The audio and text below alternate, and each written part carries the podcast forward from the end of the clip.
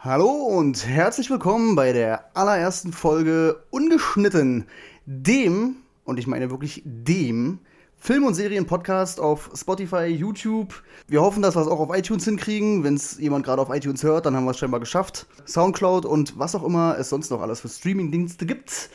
Neben mir sitzt der werte Herr Schulz, seines Zeichens ein sehr interessierter Blu-ray und 4K Steelbook-Sammler und Kenner aller guten alten Horrorfilme. Und ich habe ein Game of Thrones Gedächtnisflur. Ich denke, das macht uns zu Film- und Serienkennern und das wollen wir euch jetzt um die Ohren hauen. Sei noch kurz gesagt, wir sind schon seit längerem natürlich Film interessiert, gucken viele Serien etc. pp. Ähm, machen uns natürlich über alle möglichen Sachen schlau und waren jetzt der Meinung, wenn Leute über Filme diskutieren, können wir das auch. Und wir hatten natürlich auch schon öfter ähm, das große Verlangen, bei Reviews oder irgendwelchen Diskussionen auf YouTube-Kanälen, was auch immer, uns selber mal da irgendwie reinzuschalten, ist uns natürlich leider nicht möglich als Normalsterblicher. Also machen wir jetzt unseren eigenen Film- und Serienpodcast und der beginnt jetzt. Herr Schulz, wie geht es Ihnen? Mir geht's sehr gut. Das freut mich zu hören. Heute soll es natürlich, natürlich, natürlich um die Oscars 2020 gehen, die einige Überraschungen hatten. Andere Sachen waren natürlich wiederum ja, für einige klar. Ja, und das wollen wir jetzt ein bisschen auseinandernehmen. Wir haben auch ein paar äh, Fun Facts natürlich äh, vorbereitet und die werden wir natürlich auch noch zum Besten geben. Und ja, dann würde ich sagen, fangen wir mal am besten an. Ich würde aber als erstes, bevor wir über die Filme und die Nominierten und die Gewinner sprechen, ja, was ist denn überhaupt die Stellung des Oscars? Ist das überhaupt heutzutage noch wichtig? Tja, keine Ahnung. Also die letzten Jahre waren auf jeden Fall sehr erschütternd, meistens fand ich. In Großteilen hat man das nicht mehr ernst nehmen können. Da muss ich halt immer wieder sagen, ganz großer Kritiker der Oscars für äh, Black Panther ja, zum Beispiel. Ja. Eine ganz schlimme Nummer, finde ich. Ja, keine Ahnung. Dieses Jahr habe ich mich schon sehr drauf gefreut gab wirklich äh, viele Favoriten, viele gute Filme, gute Darstellungen. Ne? Und da habe ich schon gedacht, dass es vielleicht wieder ein bisschen aufwärts geht und man dieses Mal wirklich interessiert ist. Schlussendlich muss ich sagen, ich bin nicht ganz so überrascht denn doch gewesen, ne? Und äh, vieles war dann doch von vornherein klar. Mhm. Und aber es gab doch ein, zwei Überraschungen, die natürlich reingehauen haben und ja. Das stimmt, ja. Ähm, sei nur ganz kurz dazu gesagt, ähm, ich habe hier noch ein paar Rand Notizen ähm, in Sachen Oscars. Und zwar, der Oscar heißt nämlich gar nicht Oscar, sondern eigentlich Academy Award of Merit. Als das Ding gegründet wurde, meinte aber wohl eine Sekretärin, als sie diese kleine Statue gesehen hat, das sieht ja aus wie Onkel Oscar. Und seitdem heißt das Teil so. Und der wiegt ungefähr 4 Kilo, dieses kleine Ding. Was kann man noch sagen? Und zwar diese einzelnen Kategorien äh, werden von einer Jury von circa 6000 Leuten äh, gewählt also erstmal die Nominierten natürlich und dann halt auch die Gewinner. Und in den einzelnen Kategorien wählen auch nur die Leute, die in dem Fach halt Ahnung haben. Sprich, für den Regie-Oscar wählen dann auch nur die Regisseure den Gewinner raus. Außer bei bester Film natürlich und bester internationaler Film, da sind es dann halt alle. Problem ist bei der Sache, das kam in den letzten Jahren leider auf, dass natürlich nicht alle 6000 Leute alle Filme gesehen haben. Deswegen wird auch vor der Oscarverleihung extrem viel PR geschoben von den großen Filmen, die halt wirklich großes Budget haben. Und ja, da kann es natürlich passieren, dass dann Leute den Film gar nicht gesehen haben, aber der Meinung sind, naja, pff, der wird ja so abgefeiert. Dann muss der das scheinbar sein. Da müssen wir mal gucken, ob das in diesem Jahr der Fall war. Ich glaube eher nicht, weil die Überraschungen, die kamen, die sprechen eigentlich eher diesmal positiv für die Academy, wie sie genannt wird und lassen auf bessere Zeiten hoffen. Denke ich jedenfalls. Mit welchem Oscar wollen wir denn anfangen? Naja. Das ist erstmal so was Kleines, würde ich sagen. Was Kleines. Fangen wir mit was Kleinem an. Ähm, naja, nicht allzu klein. Fangen wir mal nicht allzu klein an, wir mal nicht mal an die kleinste Kategorien. Ich meine, ich fange jetzt nicht an mit, ähm, weiß nicht, besser Kurzdokumentarfilm. Ja, ja, ja. ja okay. ähm, aber Fangen wir doch mit den Nebendarstellern an, vielleicht. Mhm. Wäre doch eigentlich ganz gut ein guter Mittelweg, oder? Wollen wir Nebendarsteller oder Darstellerin? Fangen wir, machen wir Ladies first. Nebendarstellerin.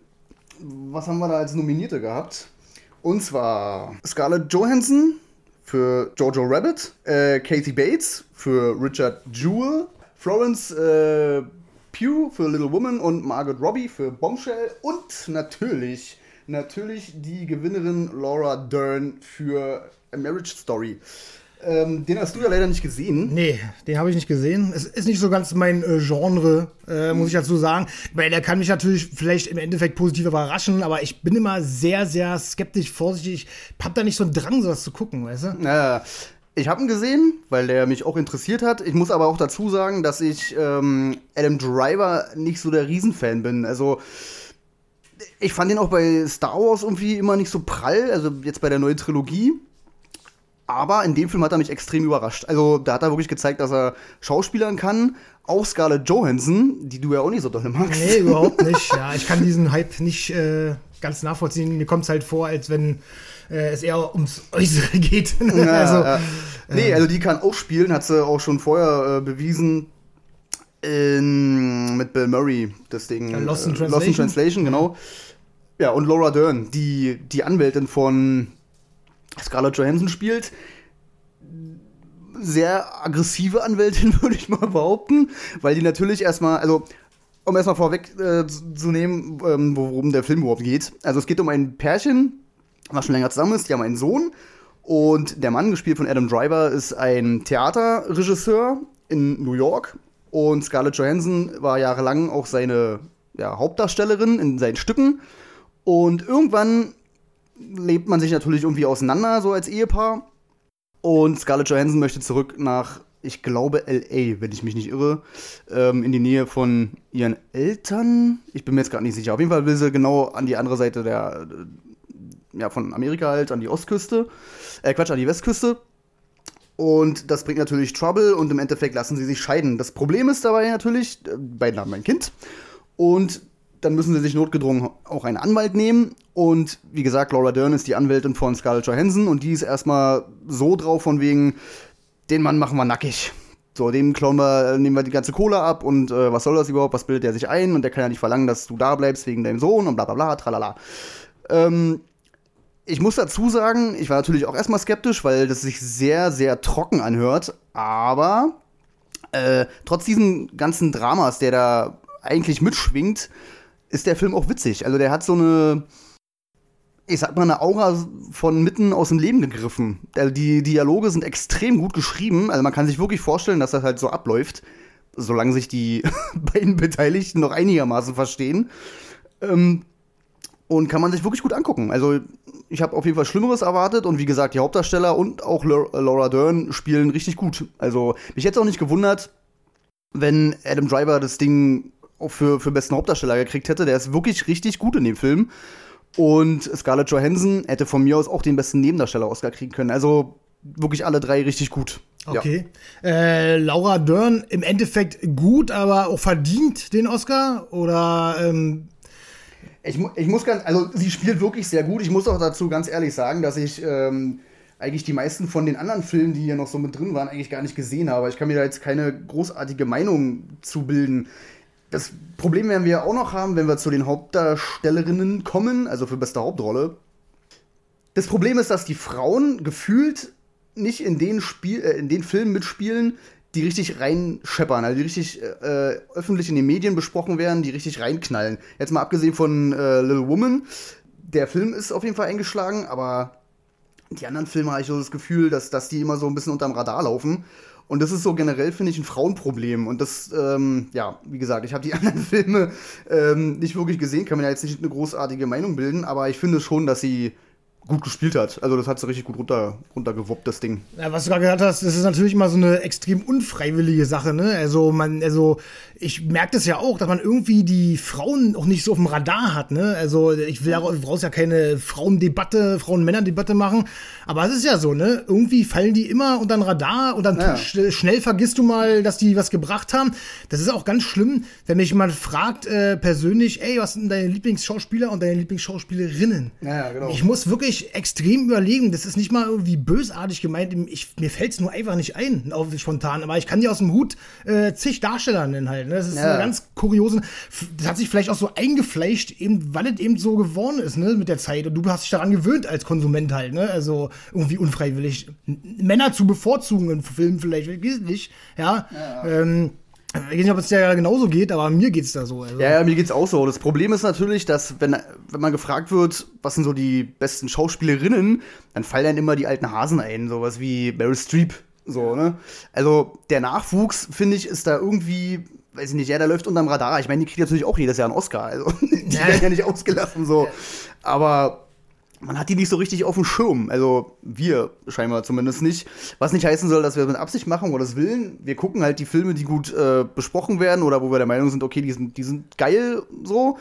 Aber trotzdem sind die medial nicht so präsent, finde ich. Ja, stimmt. Ja. Absolut. Also zum Beispiel, äh, keine Ahnung, wenn jetzt jemand da Oscar-mäßig ausgezeichnet wird, äh, wie du schon meintest, ist mir das wirklich auch ganz oft passiert, dass ich diesen Film halt nicht gesehen habe. Weil, das hatten wir schon mal ehrlicherweise vorher schon mal ein bisschen besprochen, diese Filme ja auch meistens nicht als bester Film äh, nominiert werden. Ja, ne? genau. Ne? Also ja. ist halt das, deswegen schon alleine dieser, dieser Schlag, dass das halt übelst äh, runterfällt, wegfällt halt, ne? Ja. Dass du es einfach nicht auf dem Schirm hast und du guckst dir ja dann vielleicht doch eher im Nachhinein auch einen Film an, wo drauf steht, hey, Oscar für bester Film oder Oscar nominiert für bester Film als Oscar nominiert für beste Hauptdarstellerin oder auch Hauptdarsteller. Also so, ne, also das ist ja bester Film ist ja die Marke halt, ne, sozusagen, die, ja. die, die gebrochen werden soll und äh, wo, wo du als Konsument äh, sozusagen dazu beigepflichtet wirst, den zu gucken halt, ne. Wenn da aber keiner dabei ist, wo äh, eine weibliche Hauptrolle extrem gut gespielt hat, so wie, weiß ich nicht, keine Ahnung, bei René Selweger jetzt zum Beispiel, wo wir gleich ja. überleiten könnten,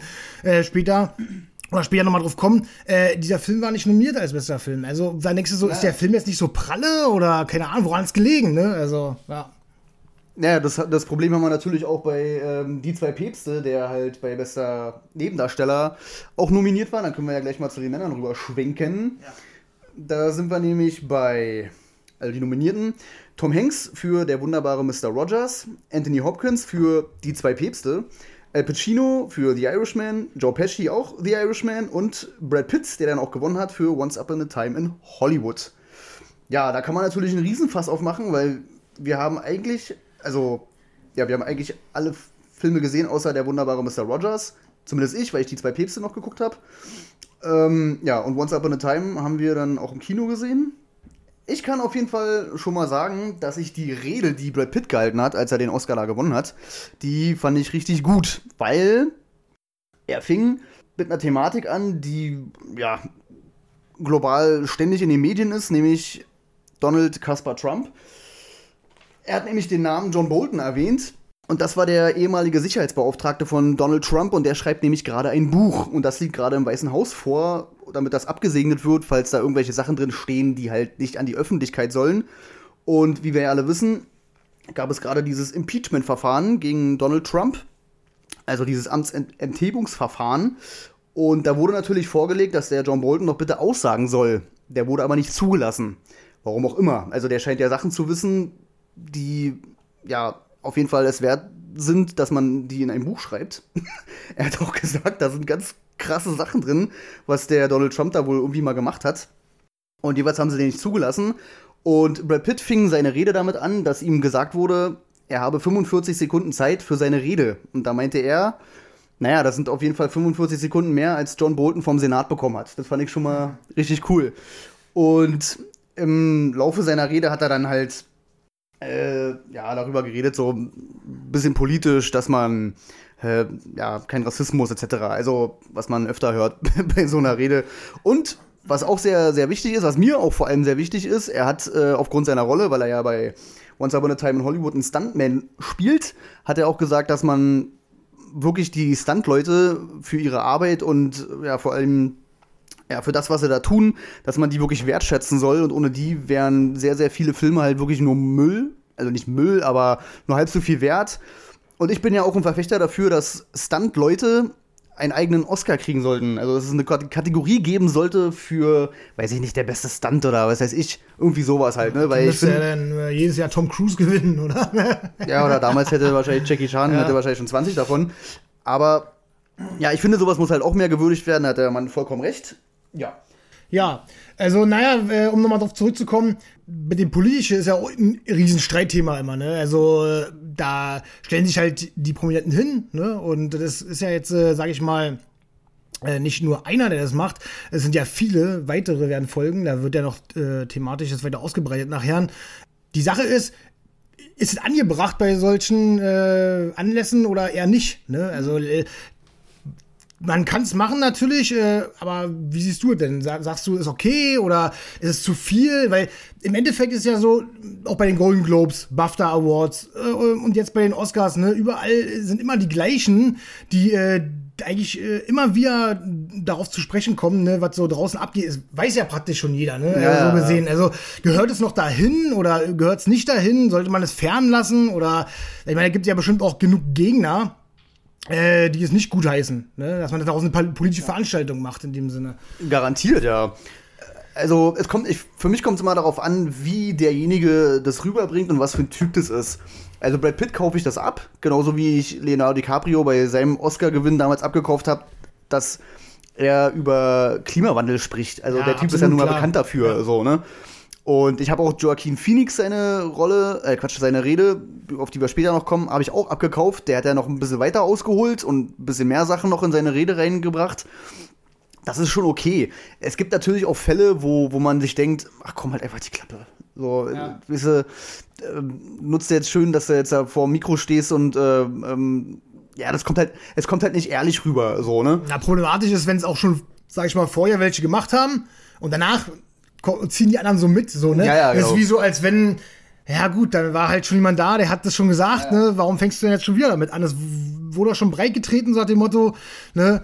Äh, kommt immer alles dann nicht mehr so äh, reell rüber halt, so finde ich, ne? Also so, so abgekupfert halt im Endeffekt. Ich muss, aber, ich muss aber wirklich sagen, an sich ist es ja eine schöne Geste, weil die haben natürlich eine riesen Bühne, da gucken, ich weiß nicht, wie die Altschallquoten sind, Milliarden wahrscheinlich, gucken dazu, sehen sich das an und nehmen sich vielleicht hoffentlich äh, ein Beispiel an ihrem Star, den sie so mögen oder was weiß ich, die Politiker, die ja da angesprochen oder diffamiert werden, so wie jetzt Donald Trump so oder generell der ganze Senat, die kriegen auch noch mal eins auf den Deckel. Also ich, an sich finde ich finde ich es ja gut, so ne, dass, dass da auch mal was gesagt wird und vor allem von Leuten, die halt eine riesen Fanbase haben und den Leute halt auch zuhören. Wenn sich da irgendein Pimp hinstellen würde von der, von der Academy, irgendein, weiß ich nicht, Organisator oder keine Ahnung, oder wenn der Moderator irgendwas sagen würde, den es ja auch gar nicht mehr gibt, aber das ist ja, das ist ja wieder was anderes. Aber wenn wirklich gestandene Leute, die richtig was geleistet haben, äh, ihre Bühne sozusagen nutzen, finde ich es erstmal nicht schlecht. Aber wie gesagt, es kommt wirklich darauf an, wie es rüberkommt und wer es macht, ne? Genau, und wer es macht. Im Endeffekt, wenn du halt weißt, die im Hintergrund, da läuft auch was, die machen auch was, wie eben angesprochen Leonardo DiCaprio, den du halt alles abkaufst, was er da sagt, ne? Da muss schon, muss schon was hinterstecken, ne? Die können nicht einfach nur sagen, äh, ja, macht mal was hier oder was, bewegt mal was und dann selber nicht äh, auf den Arsch kommen zu sagen. Brad Pitt hat ja damals beim Hurricane Katrina, glaube ich, war das, wo äh, ganze Städte da irgendwie weggerissen wurden. Da ist er ja hingefahren und hat damit au- geholfen, die Dinger da aufzubauen. Also der ist ja auch aktiv, Ja, so, ne? ja.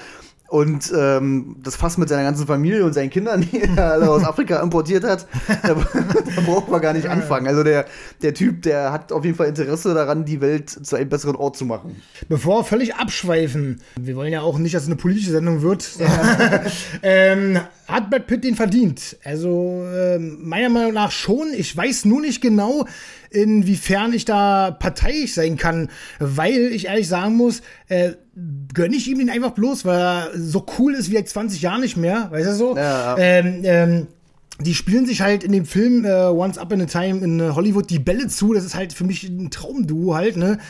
Oder ist es wegen seiner schauspielerischen Leistung? Klar bringt er da was, ne? Bringt was auf die Bühne, eine Präsenz, die so äh, lange nicht mehr vorhanden war. Ich gönn's ihm auf jeden Fall. Ich weiß nur noch nicht genau, warum. Weißt du so? Ja, ähm, äh, cool wäre natürlich gewesen, da hatten wir auch schon mal drüber geredet. Joe Pesci, ne? Der hätte erstmal hätte das verdient gehabt. Zweitens, was wäre das für eine brachiale äh, Aktion gewesen, ne? Zehn Jahre weg oder was, zwölf Jahre, was er weg war, äh, kommt auf die Bühne, holt sich den Oscar ab und sagt, das war's gewesen. Das, Pro das Problem, also ja, es wäre cool gewesen und ich hätte mich auch tierisch darüber gefreut. Das Problem äh, wäre auf jeden Fall gewesen, dass Joe Pesci und auch Al Pacino gar nicht da waren. Ja, das stimmt allerdings im Nachhinein natürlich. Ja, ja, klar. Warum auch immer. Wahrscheinlich, äh, weiß ich nicht, Filmprojekte am laufenden Bande. Also mich hätte es auf jeden Fall nicht gewundert, wenn Al Pacino das Ding gemacht hätte, weil der, finde ich, die extrovertierteste Rolle hat Ja, stimmt, von ja. den fünf Leuten. Also der spielt natürlich am aufbrausendsten, regt sich viel in dem, also bei The Irishman halt auf und ist sehr aktiv, sag ich mal, in der Rolle und, und ja, auch körperlich voll dabei, wird lauter und schreit und brüllt und keine Ahnung. Ja, Ähm, wobei dahinter würde dann wahrscheinlich auch schon Brad Pitt kommen. Also der ist dann, der spielt zwar auch eher ruhig, aber hat natürlich auch seine Momente, wo er dem Typen da schön auf die Fresse haut. Ja, also die Sache ist halt, äh, muss man halt auch dem Drehbuch ein bisschen verdanken. Ähm, der Junge reagiert einfach so, wie du es haben willst, wie der Zuschauer es haben will, ne? Ja, der wird nie abgebremst oder du denkst so, oh Mann, ey, warum denn jetzt so? Also für mich persönlich war es halt so, jeden Moment, den der ausgeschöpft hat, war für mich genauso, wie ich ihn haben wollte halt, ne? Also andere hätten wahrscheinlich, ach, keine Ahnung, äh, den nicht in die Fresse gehauen, sondern der wäre dann irgendwie gegangen oder was ich Ja, so ja. und der hätte nachgegeben oder sowas. Nicht Brad Pitt, nicht äh, in dieser Rolle halt, ne? Und das ist Ja, halt. man, man sitzt halt da und denkt so, ach komm, hol ihm jetzt auf die Fresse. Ja, ja, und macht genau. Und der halt. macht so einfach, ne? Genau. Ähm, Tom Hanks, ja, habe ich nicht gesehen, den Film. Und ich bin auch ein bisschen verwundert. Also, ich habe den Trailer mir angeguckt, äh, weiß ich, das geht ja um so einen Kindermoderator oder irgendwas, ne? Genau, Irgendwie ja. so der, der, der, der netteste Mensch der Erde sozusagen ist, so, oder äh, auf einer wahren Begehen, Ge- Begebenheit.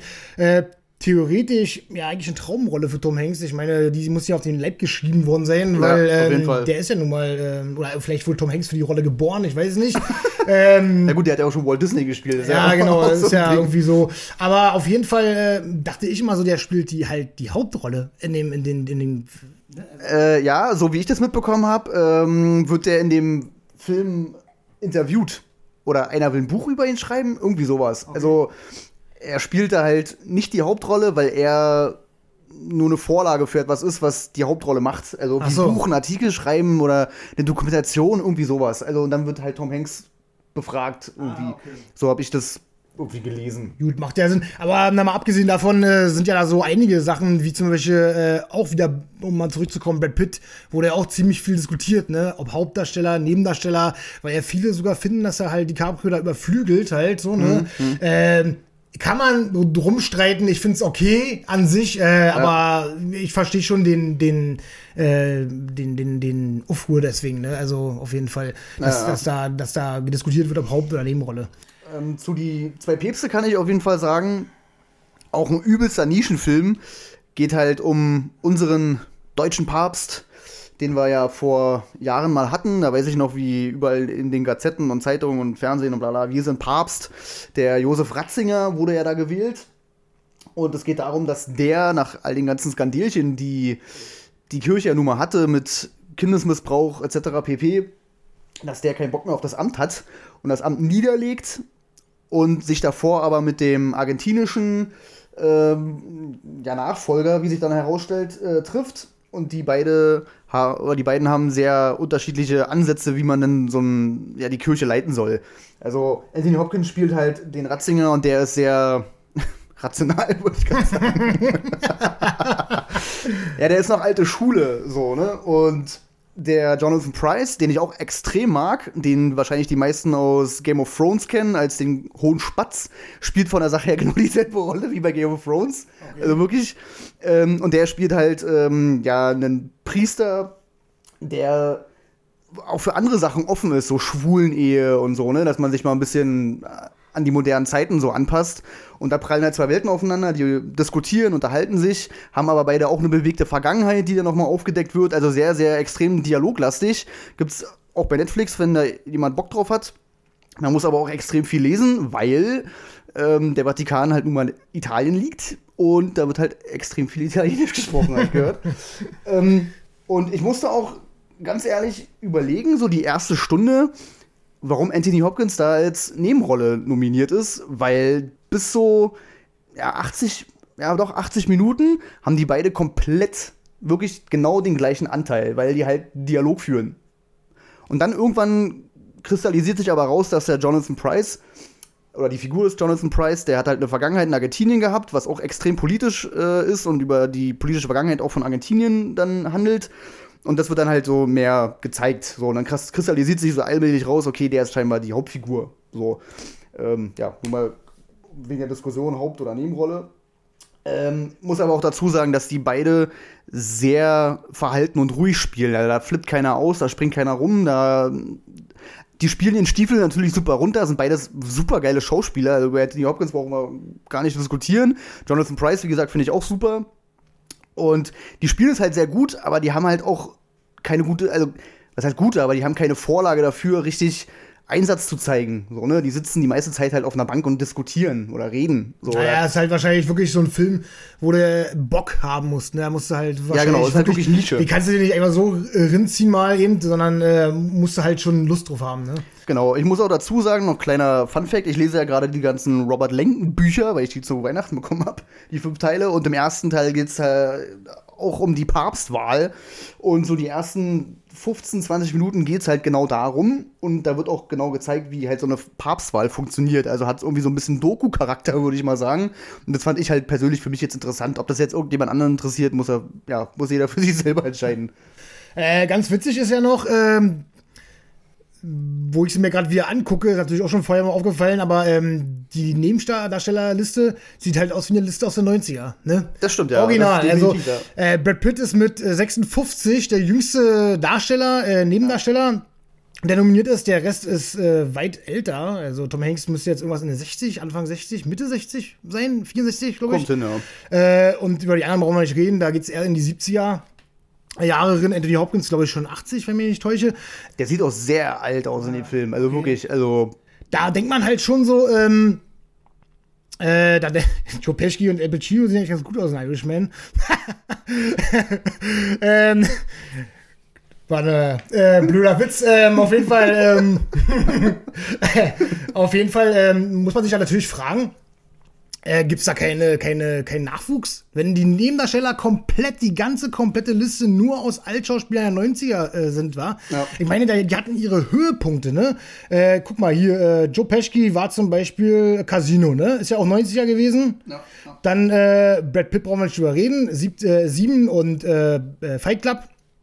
Dann haben wir Tom Hanks, Forrest Gump, ganz klar. Philadelphia. Äh, Anthony Hopkins, Schwein der Lämmer. ne? Und Al Pacino, gut. Äh, ah, Heat, natürlich, klar, Heat, ne? Heat ist 90er. Scarface. Scarface ist aber nicht 90er, ja. Ach so, 90 Ja, okay. ja, ja, Heat. Aber jetzt habe ich aus jedem Ding einen 90er-Film, der große Klasse ist, rausfiltern können, ne? Und jetzt kommt die, kommen die Darsteller wieder, ne? Und da ist kein einziger, der irgendwie in den letzten Jahren hochgekommen ist, ne? Also da ist nicht mal in den letzten zehn Jahren irgendwie. Also das ist Ja, dieses Jahr aber wirklich, also was, was so die Jungschauspieler angeht, ein bisschen mager. ja absolut. Also wir können noch mal kurz äh, rufschielen auf die beste, äh, die beste äh, Nebendarstellerin. Da äh, sieht es ja fast genauso aus. Ne? Das ist außer Scarlett Johansson, die jetzt in den letzten Jahren vielleicht ein bisschen hochkommt. Laura Dern ähm, kenne ich nur aus Jurassic Park. ist für mich auch völlig runtergefallen. Ja, ja, ja. muss ich zugeben, kenne ich nur aus Jurassic Park. Kenne ich gar nicht. Also, nee, muss ich ehrlich sagen. Also, danach habe ich irgendwie was verpasst. Katie Bates, äh, Asbach. ja. Misery, Alter, Misery. Ja, ja. Ähm, jetzt Margot Robbie, gut. Und ja, gut, es sieht ein bisschen besser aus. Sieht ein bisschen besser aus, die Liste von den Nebendarstellerinnen, muss ich zugeben.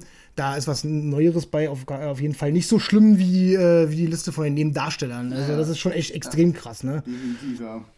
Ja, gut, dann haben wir das Thema, glaube ich, äh, durch. Ähm, Wollen wir, bevor wir zu den, äh, ich sag mal, Haupt-Oscars, was so Hauptdarsteller, besser Film etc. angeht, vielleicht mal zu Musik wandern. ja, Ähm, besser, besser Soundtrack. bester Soundtrack, machen wir das. Okay, wo ist er denn? Beste Regie. Also wer gewonnen hat, weiß ich natürlich. Wir gucken nur gerade wegen den äh, Mitnominierten. Ja. Weil da habe ich nämlich auch noch einen. Beste Filmmusik. Ne, da haben wir es doch schon. Ähm, da haben wir die Nominierten. Thomas Newman, 1917. Rate mal, bevor du weitermachst, rate mal, wie oft der nominiert war in seinem Leben. Äh, für beste Filmmusik äh, Thomas Newman.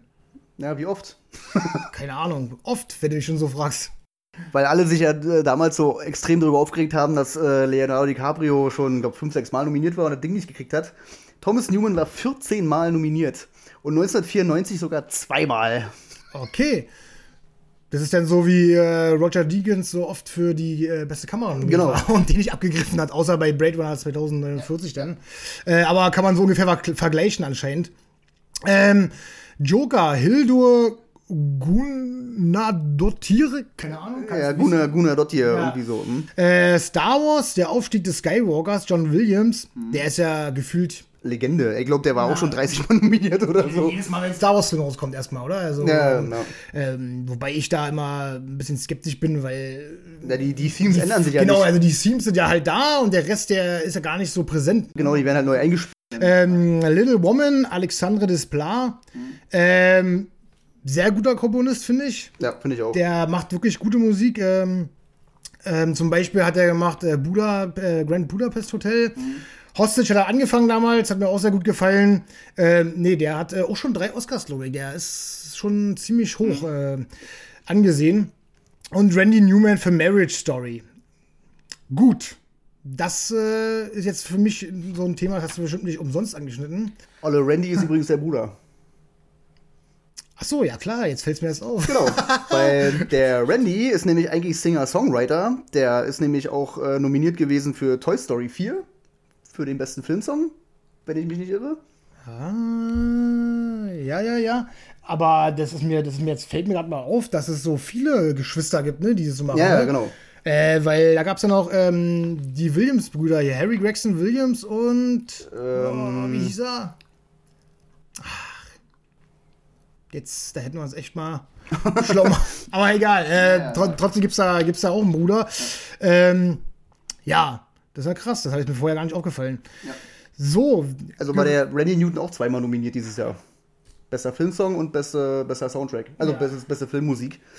Und zu der Hildur Hunadottir, das ist übrigens eine Frau, nochmal für ja, alle Beteiligten. Hildur klingt fast schon ein bisschen weiblich.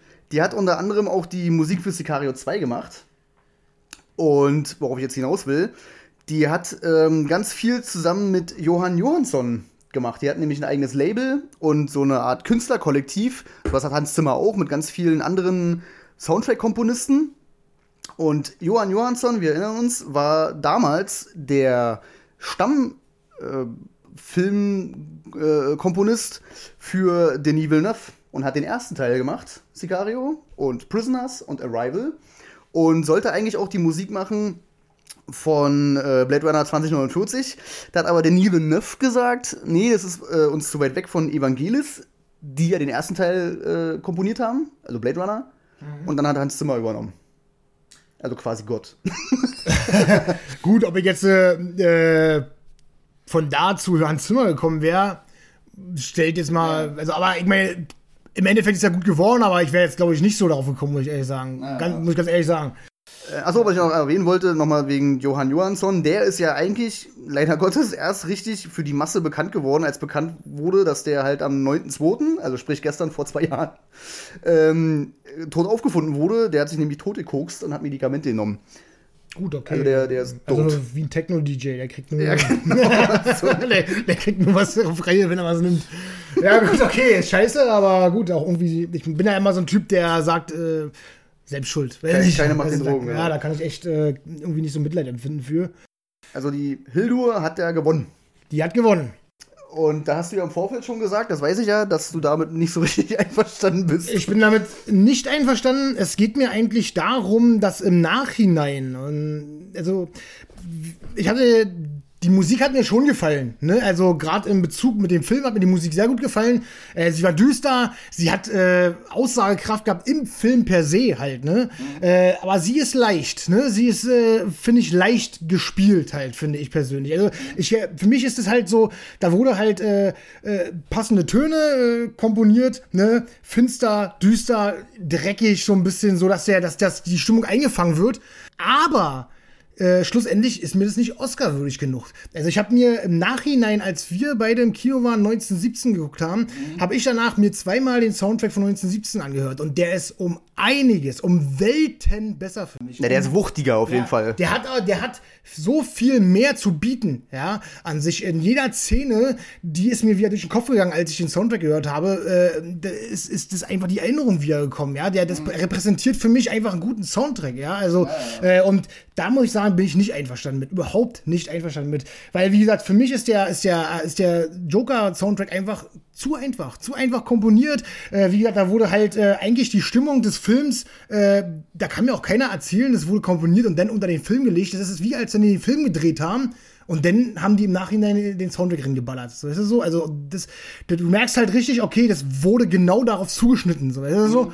Und wie gesagt, bei 1917 äh, ganz starker Soundtrack in meinen Augen. Also den habe ich gar nicht so wahrgenommen im Kino direkt, aber als ich dann den danach gehört habe, einfach weil mir doch ein paar Klänge im Ohr hängen geblieben sind, ist der für mich extrem in die Höhe geschossen und für mich wirklich um Welten besser. Ich verstehe vollkommen, was du meinst. Der Score von 1917 ist auf jeden Fall aufbrausender und hat mehr Vielfalt auch an Instrumenten, die da benutzt werden. So sieht's aus, genau. Ja, Entschuldigung, dass ich unterbreche, aber ja. Ja. Ähm, bei mir ist bei 1917 auf jeden Fall hängen geblieben das Ende, als dann diese Schlachter losgeht und er dann losrennt aus diesem Graben raus und dann ja äh, losrennt halt, um, um da äh, seine Infos da zu verteilen, die er da nun mal hat. Und das ist schon richtig krasses, gutes Kino. Also zusammen mit den Bildern von 1917, der, da kommen wir ja auch noch später drauf, der einfach unfassbar gut war, fand ich, ähm, hat er natürlich übelst eingeschlagen. Also auch der Score so, ne? Ja. Ich muss aber dazu sagen, dass ich mir von Joker den Score auch nochmal angeguckt habe und da ist für mich eine Szene ex angehört hast. Äh, angehört. Angucken nützt dir mal gar nichts, Digga. Äh, äh, angehört. Und für mich ist da genau eine Szene extrem hängen geblieben und zwar mit dem Stück The Bathroom Dance. Ist, glaube ich, auch mit die, die, bekannteste Szene aus dem ganzen Film, als er halt in dem Bad tanzt. So. Und ich finde dieses Stück, was extrem cello-lastig ist, weil diese Hildur Guandotier. Das tut uns leid, wirklich, aber ja, was, was soll man da machen? Also. Die heißt ja nicht Björk. das wäre einfacher. ähm, jedenfalls ist die gute Frau äh, gelernte Cellistin und deswegen bin ich der Meinung, dass der ganze Score halt extrem cellolastig ist. Und ja, der klingt extrem dreckig, was zu dem Film auch extrem gut passt. Aber jedenfalls dieser Bathroom Dance, wenn ich mir den anhöre, dann habe ich so ein Bild im Kopf, wie wie so eine, so eine Motte gerade schlüpft so, ne? Also es geht ja in dem Film darum, dass der Joker oder die Figur zum Joker wird und der Bathroom Dance oder diese Szene steht ja sinnbildlich für seine Metamorphose dahin. So, also da, da wird er ja langsam wirklich ganz schön krank im Kopf. Ah, ja. so. Und wenn ich dieses Stück höre, habe ich so diesen gerade diese Metamorphose im Kopf, nur was, nur von was unfassbar hässlichem, so eine richtig eklige Drecksmotte oder irgendwie sowas, weil sich das halt so düster anhört aber dieses Stück könntest du, glaube ich, in eine, weiß ich nicht, in eine Doku packen, wo irgendwie gerade Spinnen schlüpfen oder so. irgendwie sowas. Aber, und das muss ich dem Film auch zugute heißen vom Score, du kannst dieses Stück, finde ich, nicht einfach unter einen anderen Film packen. Also das ist wirklich zugeschnitten auf den Film.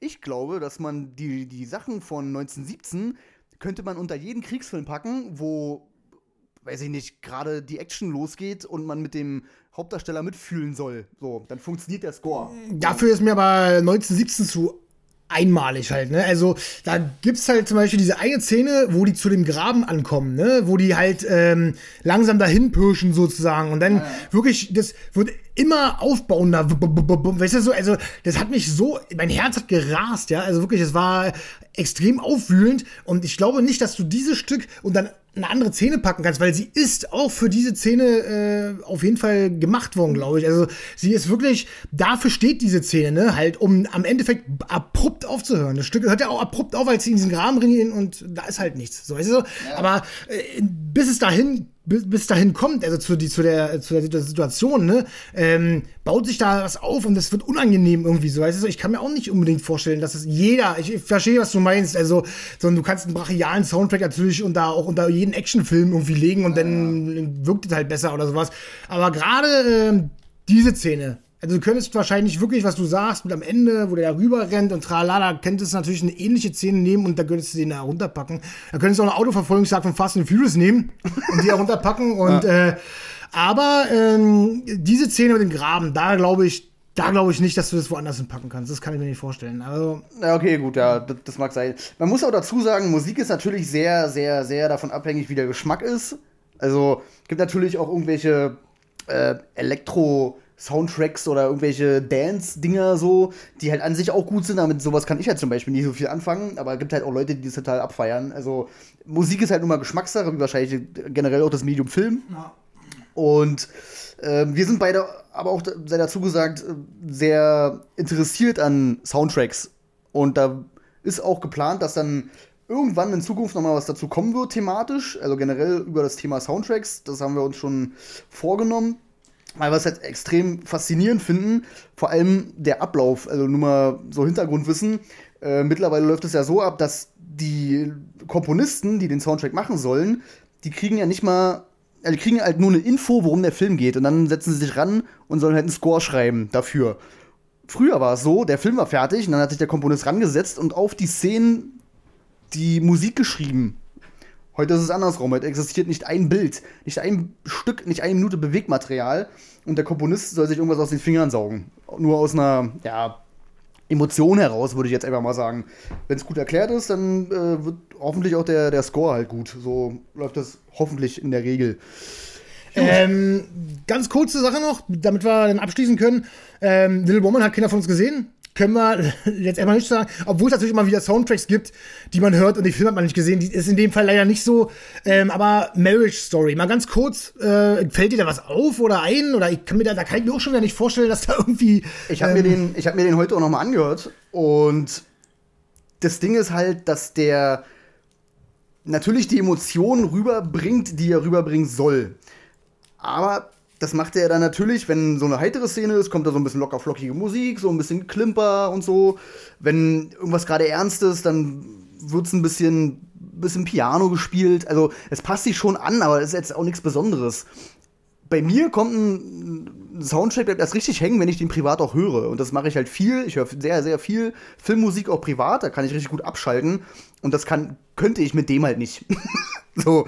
Und es gibt äh, extrem viele Soundtracks, die richtig, richtig geil sind, die richtig geil hängen bleiben, die richtig geile Melodien, Kompositionen haben. Ich werde auch, weil ich bei Spotify eine äh, Playlist habe, die werde ich mal, ähm, weiß ich nicht, auf unserem YouTube-Kanal vielleicht mal reinstellen. Dann können die Leute das, wenn sie Bock haben, mal abonnieren, reinhören, keine Ahnung. Wenn sie mal so in die Welt der Soundtracks eintauchen wollen. Ich kann die ja noch umbenennen, die hat jetzt gerade noch einen anderen Namen, aber ich kann die natürlich umbenennen in, weiß ich nicht, ungeschnitten Soundtracks oder so. Dann könnt ihr euch das gerne mal reinpfeifen. Äh, zwischendurch auch mal, wo wir gerade bei YouTube waren, schon mal vielen, vielen, vielen, vielen Dank an alle Leute, die sozusagen durch Vorschusslorbeeren unsere Seite schon mal geliked haben und äh, ja, kommentiert haben, geliked haben, was auch immer. Ähm, schon mal, wie gesagt, große Vorschusslorbeeren. Wir hoffen, dass wir das erfüllen können. Und hoffen natürlich, dass ihr noch nicht abgeschaltet habt. Lasst euch das nicht zu schleimig war. nee, vielen Dank, ja, auf jeden Fall. Ähm, gut, dann haben wir das Thema auch durch. Ich will es ja nicht wie eine Liste abhaken, aber so muss man es ja leider erstmal machen. Denn es geht ja um Listen. so, eigentlich, äh, na, es gibt natürlich viele Nebenkategorien, aber die würde ich halt äh, insgesamt äh, erwähnen halt, ne? Also ich, das macht halt, glaube ich, äh, mehr Sinn. Ähm, wollen wir zu den Hauptdarstellern rüberspringen? Ist das für dich akzeptabel? Äh, wo wir noch ganz kurz, wo ja. wir ja gerade bei Musik waren, haben vielleicht viele schon gehört, aber Eminem hat nach 13 Jahren endlich seine Performance äh, gemacht für den besten Filmsong, die, die, er noch schuldig war. Denn als er vor 13 Jahren den Oscar gewonnen hat für Eight Mile, für seinen Song halt, Lose Yourself, war er ja nicht da. hat sich das Ding äh, halt an dem Tag nicht abgeholt. Aber jetzt, 13 Jahre später, ist er seiner Pflicht nachgekommen und hat seine Show gemacht. Ich fand's echt merkwürdig. ja, er hat ein bisschen Guns N' Roses Feeling gehabt. Irgendwie. Die haben 16 Jahre ein Album gebraucht ja. und äh, er braucht halt 13 Jahre für seine Performance. Das Ding ist halt, vorher lief halt ein Einspieler, wo es darum ging, dass Musik oder generell Songs für Filme essentiell wichtig sind und haben dann natürlich so mit einem Einspieler Filme gebracht, die man halt verbindet mit einem Lied. Und ich verstehe aber nicht, warum man dann ausgerechnet auf 8 Mile und Eminem kommt. Also gibt's doch mir fällt jetzt spontan kein anderer Film ein, der jetzt sofort passen würde. Aber dass man dann Eminem nimmt, pff, weiß ich nicht. Hat einen Oscar ich mein, Ja, ich meine, der, der Typ ist ein begnadeter Rapper, um Gottes Willen, und der ist krass und so. Aber es war echt merkwürdig, als der da die Bühne hochkommt und dann auf einmal Lose Yourself macht. Das war irgendwie so völlig aus dem, ich weiß nicht, irgendwie aus dem Konzept gerissen, keine Ahnung. Aber na gut ist ja eigentlich auch völlig Wurst. Ja, gut, äh, als wenn die Oscars immer gute Performance haben, glaube ich auch nicht. Also, oder gute Ideen, gute Einfälle. Sei mal dahingestellt. So, da sagen wir mal wieder äh, Ladies First, oder? Äh, Hauptdarstellerinnen. Hauptdarstellerinnen. Rinnen.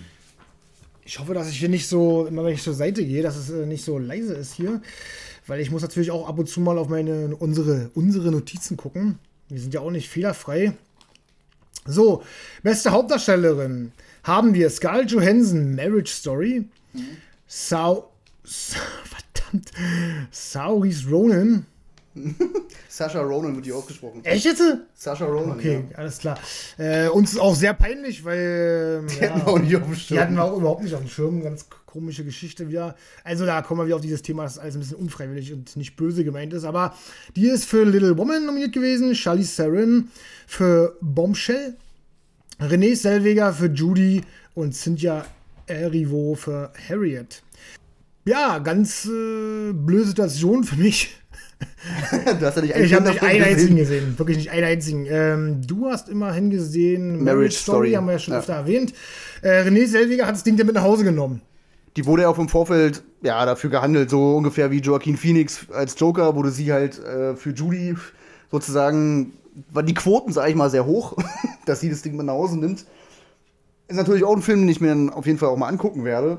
Aber es ist natürlich auch wieder bezeichnet, dass der Film nicht nominiert war als bester Film. Ja, auf jeden Fall. Also definitiv. Diese, die Sache ist halt, dass auch René Selweger plötzlich so ein bisschen überraschend wiederkam. Ne? Also, die hat ja eher Aufsehen erregt durch ihre Botox-Exzesse, sag ich mal. die sieht ja auch nicht mehr aus, wie sie mal aussah. Und äh, war mal das niedliche Mädchen von nebenan bei Bridget Jones. Habe ich mir sogar angeguckt, alle drei Teile. Der Frau zuliebe macht man halt alles. Gibt's da nicht viel von? Nee, drei gibt's davon. Bei der, der, der drei. drei okay, bei, ja, beim dritten ist er auch schon gebotoxt ohne Ende. Gut, ich guck Michael Bay, du guckst René Selweger. Auf jeden Fall äh, war, war sie ja lange von der Bildfläche verschwunden. Und äh, ja, da kann man mit so einer Oscar-Nominierung erstmal nichts falsch machen, um ein Comeback zu feiern. Und dann den auch noch mit nach Hause zu nehmen. ist natürlich eine schöne Leistung, ne? Und äh, ich habe mir jetzt das nicht angeguckt, muss ich sagen. Ich war ja heute auch, äh, auch noch arbeiten und hatte nicht so viele, ähm, so viel Zeit, mir da noch irgendwelche Sachen anzugucken. Denn ich habe die Oscars nicht live gesehen. Ich gehe übrigens auch arbeiten.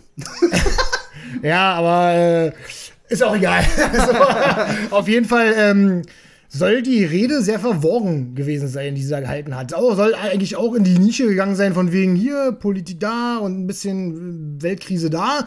Aber soll sehr durcheinander gewesen sein, soll nicht ganz so gut angekommen sein und ähm, ja, so habe ich äh, das mitbekommen. Ich habe die ehrlich gesagt gar nicht gesehen, weil ich auch ähm, ja, eine Zusammenfassung generell von den Oscars unter anderem auch geguckt habe. Ich habe mir nur so bestimmte Punkte rausgesucht, die ich dann mir wirklich noch nachgeholt habe und dann gesehen habe. Dazu gehörte die Rede von René Selweger auf jeden Fall nicht ich glaube, die kam wahrscheinlich affektiert rüber und vielleicht ein bisschen, ja, zu doll drauf angelegt. So, ne? Wenn dann, gerade wenn eine Frau vorne steht, so ein bisschen auf die Tränendrüse drückt und ah, uns geht allen so schlecht und wir müssen noch was für die Armen tun und bla bla bla, dann wirkt das natürlich so ein bisschen gekünstelt. Wenn man sachlich da vorne steht, so wie, weiß ich nicht, Brad Pitt zum Beispiel, und sachlich Probleme anspricht, dann ist es doch okay. So, dann ist Aber doch der Punkt angebracht. Im Prinzip bist du halt nur ein Frauenfeind, sag ich mal. Das stimmt natürlich. also die Frau hat es nicht so gut gemacht wie ihr Mann und von daher. gut, äh, willst du die nächste Kategorie ansagen? Äh, da wären wir jetzt bei bester Hauptdarsteller, oder? Ja. Dann hätten wir bester Hauptdarsteller Adam Driver für Marriage Story, Leonardo DiCaprio für Once Upon a Time in Hollywood, Joaquin Phoenix für Joker, Jonathan Price, Die zwei Päpste und Antonio Banderas, Leid und Herrlichkeit. Ähm, ja, ich denke, alle haben gehört, wer gewonnen hat. Joaquin Phoenix für den Joker. Ich war auch nicht sehr überraschend. Nee, war auf jeden Fall äh, ein festgemachtes Ding. Ne? Also da war völlig klar, dass passiert. Ich bin wieder nicht zufrieden. wieder ja. mal nicht. Ich finde, er hat es fantastisch gespielt. Ja, gar keine Frage. Vielleicht hat er es sogar verdient. Gar, gar, gar keine Frage. Aber wenn ich mir halt ähm, im direkten Vergleich angucke, dann bin ich eben ein Leonardo DiCaprio-Fanboy. Ja, ist mir egal. Aber der hat halt, äh, ob man den Film nun mag oder nicht, hat der für mich facettenreicher gespielt einfach. Ne? Also der hat mehr Facetten ans Tageslicht gebracht, als es der Joker gemacht hat. Es geht ja auch nicht anders, sag ich mal. Das kommt, ist ja rollenabhängig nun mal. Ne? Ja, klar. Aber ähm, so ganz zufrieden bin ich nicht. Es ist, ist mir dann auch vielleicht der bittere Beigeschmack, dass es schon so festgenagelt war, dass er es wird. Es, mich hätte halt total überrascht, wäre es halt Leo geworden oder wäre es halt irgendjemand anders geworden. Von mir aus auch äh, Antonio Banderas, ja, oder Adam Driver oder so. Hätte mich halt mehr umgehauen, so, weißt du so. Weil im Endeffekt hast du gehört, äh, ja gut, ist halt Joaquin Phoenix und äh, Phoenix und ja, das war ja schon fest. Also das hättest du, schon, hättest du schon sagen können, als, als der Film in die Kinos kam, sagt dem Motto, ja. Also ich glaube, die Leistung von Joaquin Phoenix ist offensichtlicher als die von DiCaprio. Weil DiCaprio, dadurch, dass er ja im Film einen Schauspieler spielt und dann im Film zwischen seiner Rolle, die er im Film spielt, also das ist gerade ein bisschen schwer zu erklären. Also er, spielt einen Schauspieler, der einen Film dreht und er switcht zwischen der Rolle, die er in dem Film im Film spielt und der Rolle, die er halt in Once Upon a Time in Hollywood spielt, also dem Schauspieler, switcht er hin und her.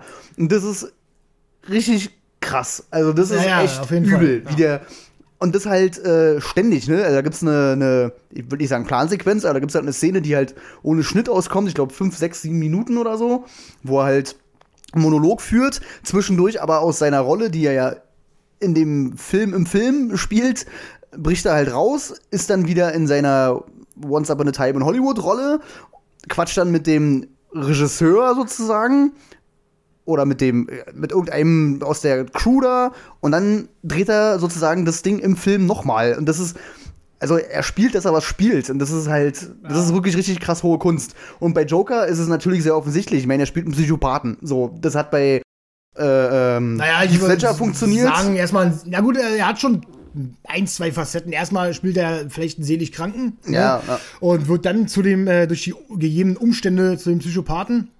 Ähm, ja, aber äh, wolltest du noch was sagen? Habe ich unterbrochen? Ja, ich wollte nur sagen, dass es halt für mich offensichtlicher ist, wahrscheinlich für den normalen Zuschauer, würde ich jetzt mal sagen, dass das, was der da macht, schon krass ist. Bei DiCaprio muss man vielleicht ein bisschen sich hineinversetzen oder mal ein bisschen überlegen, was der da eigentlich tut. So. Ja, im Endeffekt ist es natürlich keine Schande, Schande, dass das Ding gewonnen hat. Äh, Wäre aber auch keine Schande gewesen, hätte äh, DiCaprio gewonnen. Wäre anscheinend auch keine Schande gewesen, hätte Adam Driver gewonnen, nach deiner Aussage, ja. Ja, den fand ich auch gut, wobei das natürlich auch nicht so eine aufbrausende Rolle ist. Der spielt auch sehr verhalten, würde ich mal sagen, weil er auch so einen sehr verhaltenen Typen in dem Film spielt, der eigentlich nur irgendwie für alle das Beste will und keinen Streit provozieren will und eigentlich alles schön glatt irgendwie über die Bühne kriegen will. Und der flippt halt nicht aus oder schreit rum oder was weiß ich. Der, der ist halt ganz sachlich und ruhig, aber spielt es halt super. Und man sieht auch, dass er irgendwie so ein bisschen ein Stück weit an der ganzen Situation irgendwie zu ja, in die Brüche geht. ja. Äh, Jonathan Price haben wir noch. Da bist du ja Genau, also wie gesagt, zwei Päpste, beide, beide auf Augenhöhe, ganz sachlich, einfach nur normaler Dialog. Antonio Banderas. Pff, ich habe keine Ahnung, ich habe noch nie was von dem Film gehört. Ja. Und Antonio Banderas bin ich auch extrem überrascht. Also extrem überrascht. Vielleicht sollte man sich das wirklich mal angucken. Ist ja wahrscheinlich so, wenn ich jetzt mal so schnell überfliege, auch die äh, einzige Nominierung für diesen Film Leid und Herrlichkeit. Habe ich noch nie, äh, noch nie gehört von. Noch nie, noch nicht ein bisschen. Ich meine, ich, ich, ich gucke mir ja auch viele äh, Trailer an und äh, sepp da bei YouTube rum, ne, guck, was so kommt und interessiere mich ja auch für Filme, die jetzt äh, nicht in große Kinoseele schaffen, ja. Ja, ja. Aber davon habe ich wirklich gar nichts gehört. Und Antoni Banderas ist ja so wie René Selviger völlig von der äh, Bildfläche verschwunden gewesen eigentlich. Also und ich kann mir beim besten Willen, ich meine, ich habe schon ein paar Filme mit ihm gesehen so, aber das war halt mal mehr sowas wie, äh, was war das hier mit Sylvester Stallone? Expendables? Da spielt er auch mit. ja, aber es war, da gab es noch einen älteren Film, die mit den Bänen. Assassins, die Ja, Killer? ja, genau, genau. Zum Beispiel sowas habe ich geguckt und der 13. Krieger und sowas, ne? Also, dass er halt eine richtig krasse Oscar-reife Oder Desperado? Desperado? Ja, El, Mari El Mariachi und so. Genau. Ähm, ja, da bin ich halt äh, überrascht. Äh, Werde ich mir auf jeden Fall mal auf die To-Do-List setzen, weil ich mich schon mal interessiert, was er da leistet halt, ne? Ich habe ehrlich gesagt auch keine Ahnung, was- was das für ein Film ist. Kein Plan. Hört sich für mich erstmal so ein bisschen an wie so ein Kostümfilmchen, was ja auch Little Woman ist. Und das ist irgendwie nicht so meine Sparte. Also ich werde es mir natürlich mal angucken. Aber da sind bei mir erstmal so ein bisschen die Schotten nicht, muss ich Ja, ja, sagen. da bin ich, äh, Also, da bin ich vollkommen bei dir. Also ich habe nichts gegen irgendwelche Ritterfilmchen und wie gesagt, ich bin ein riesen Game of Thrones Fan und ich gucke mir so ein Fantasy-Schinken. Aber alles Stolz ich und an. Vorurteil hört's auf Genau. Stolz und Ja, ja. Vorurteil, wo es wirklich nur um irgendwelche äh, Frauen in irgendwelchen schicken Kleidern geht, die mit irgendwelchen Prinzen quatschen. Na, das ist irgendwie nicht so meins. Ich finde ja, der große Leidtragende hierbei ist Jared Leto. der von drei Jokers, die gespielt wurden in den letzten Jahren, auf großer Bildlein, also auf großer Leinwand, ist er der Einzige, der unfassbar untergegangen ist und ich finde auch zu Recht. Ja, schön war nicht. Ähm, klar, man kann erstmal seine Optik äh, so anzweifeln und hier und da, aber da wurde auch viel rumgeschnippelt und hier und da. Also, der hat sich ja im Nachhinein extrem drüber aufgeregt, was da alles raus war. und also, ob er da ganz dran schuld ist, weiß man dann auch nicht, ne? Aber ja, ich kann das nur unterstützen. Äh, er war der Schlechteste auf jeden Fall. äh, ohne jeden Zweifel. Aber da kommen wir wieder, um noch mal kurz zu sagen, ähm, da fand ich dann Heath Ledger seine Leistung äh, Oscar-würdiger halt, ne? Als die von Joaquin Phoenix, ne? Also die war halt. Das definitiv. Ja, weißt du so, also da ist für mich mehr Verständnis da. Aber wollen wir nicht künstlich weiter ausbreiten? Da kommen noch genug Podcasts auf einen zu. Aber wie gesagt, Joaquin Phoenix auch eine sehr schöne Rede. Der hat sehr weit ausgeholt, muss ich sagen. Hat dort auch angefangen äh, wegen Rassismus und dann auch was, was so Tierquälerei angeht. Er hat irgendwas mit einer Kuh erzählt, der man ja die Milch klaut und die äh, Milchkuh lässt man ja schwanger und nimmt ihnen die Babys weg und solche Sachen. Aber am Ende hat er, finde ich, einen ganz guten Punkt getroffen. Er meinte nämlich, eine sehr gute Eigenschaft des Menschen ist, dass man sich ändern kann und dass jeder sich mal hinterfragen sollte und das eventuell auch tun sollte. Und das ist eigentlich eine ganz gute Botschaft, finde ich. Ja, dann mache ich mal weiter, oder? Ja. Wir wechseln uns mal ein bisschen ab hier.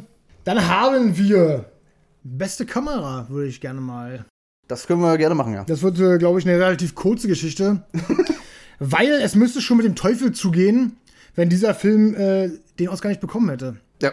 Nominiert waren Der Leuchtturm, Joker, The Irishman, Once Upon a Time in Hollywood und 1917. Der hat den auch mit nach Hause genommen. Wenig überraschend.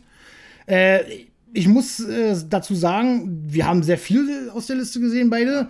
Und zwar auch zusammen. Äh, wir haben äh, 1917 beide gesehen, Once Upon a Time in Hollywood, The Irishman und Joker. Der Leuchtturm nicht. Aber da hätten auch äh, vier andere Filme nom- nominiert werden können. Das wäre mir persönlich fast egal gewesen. Ja.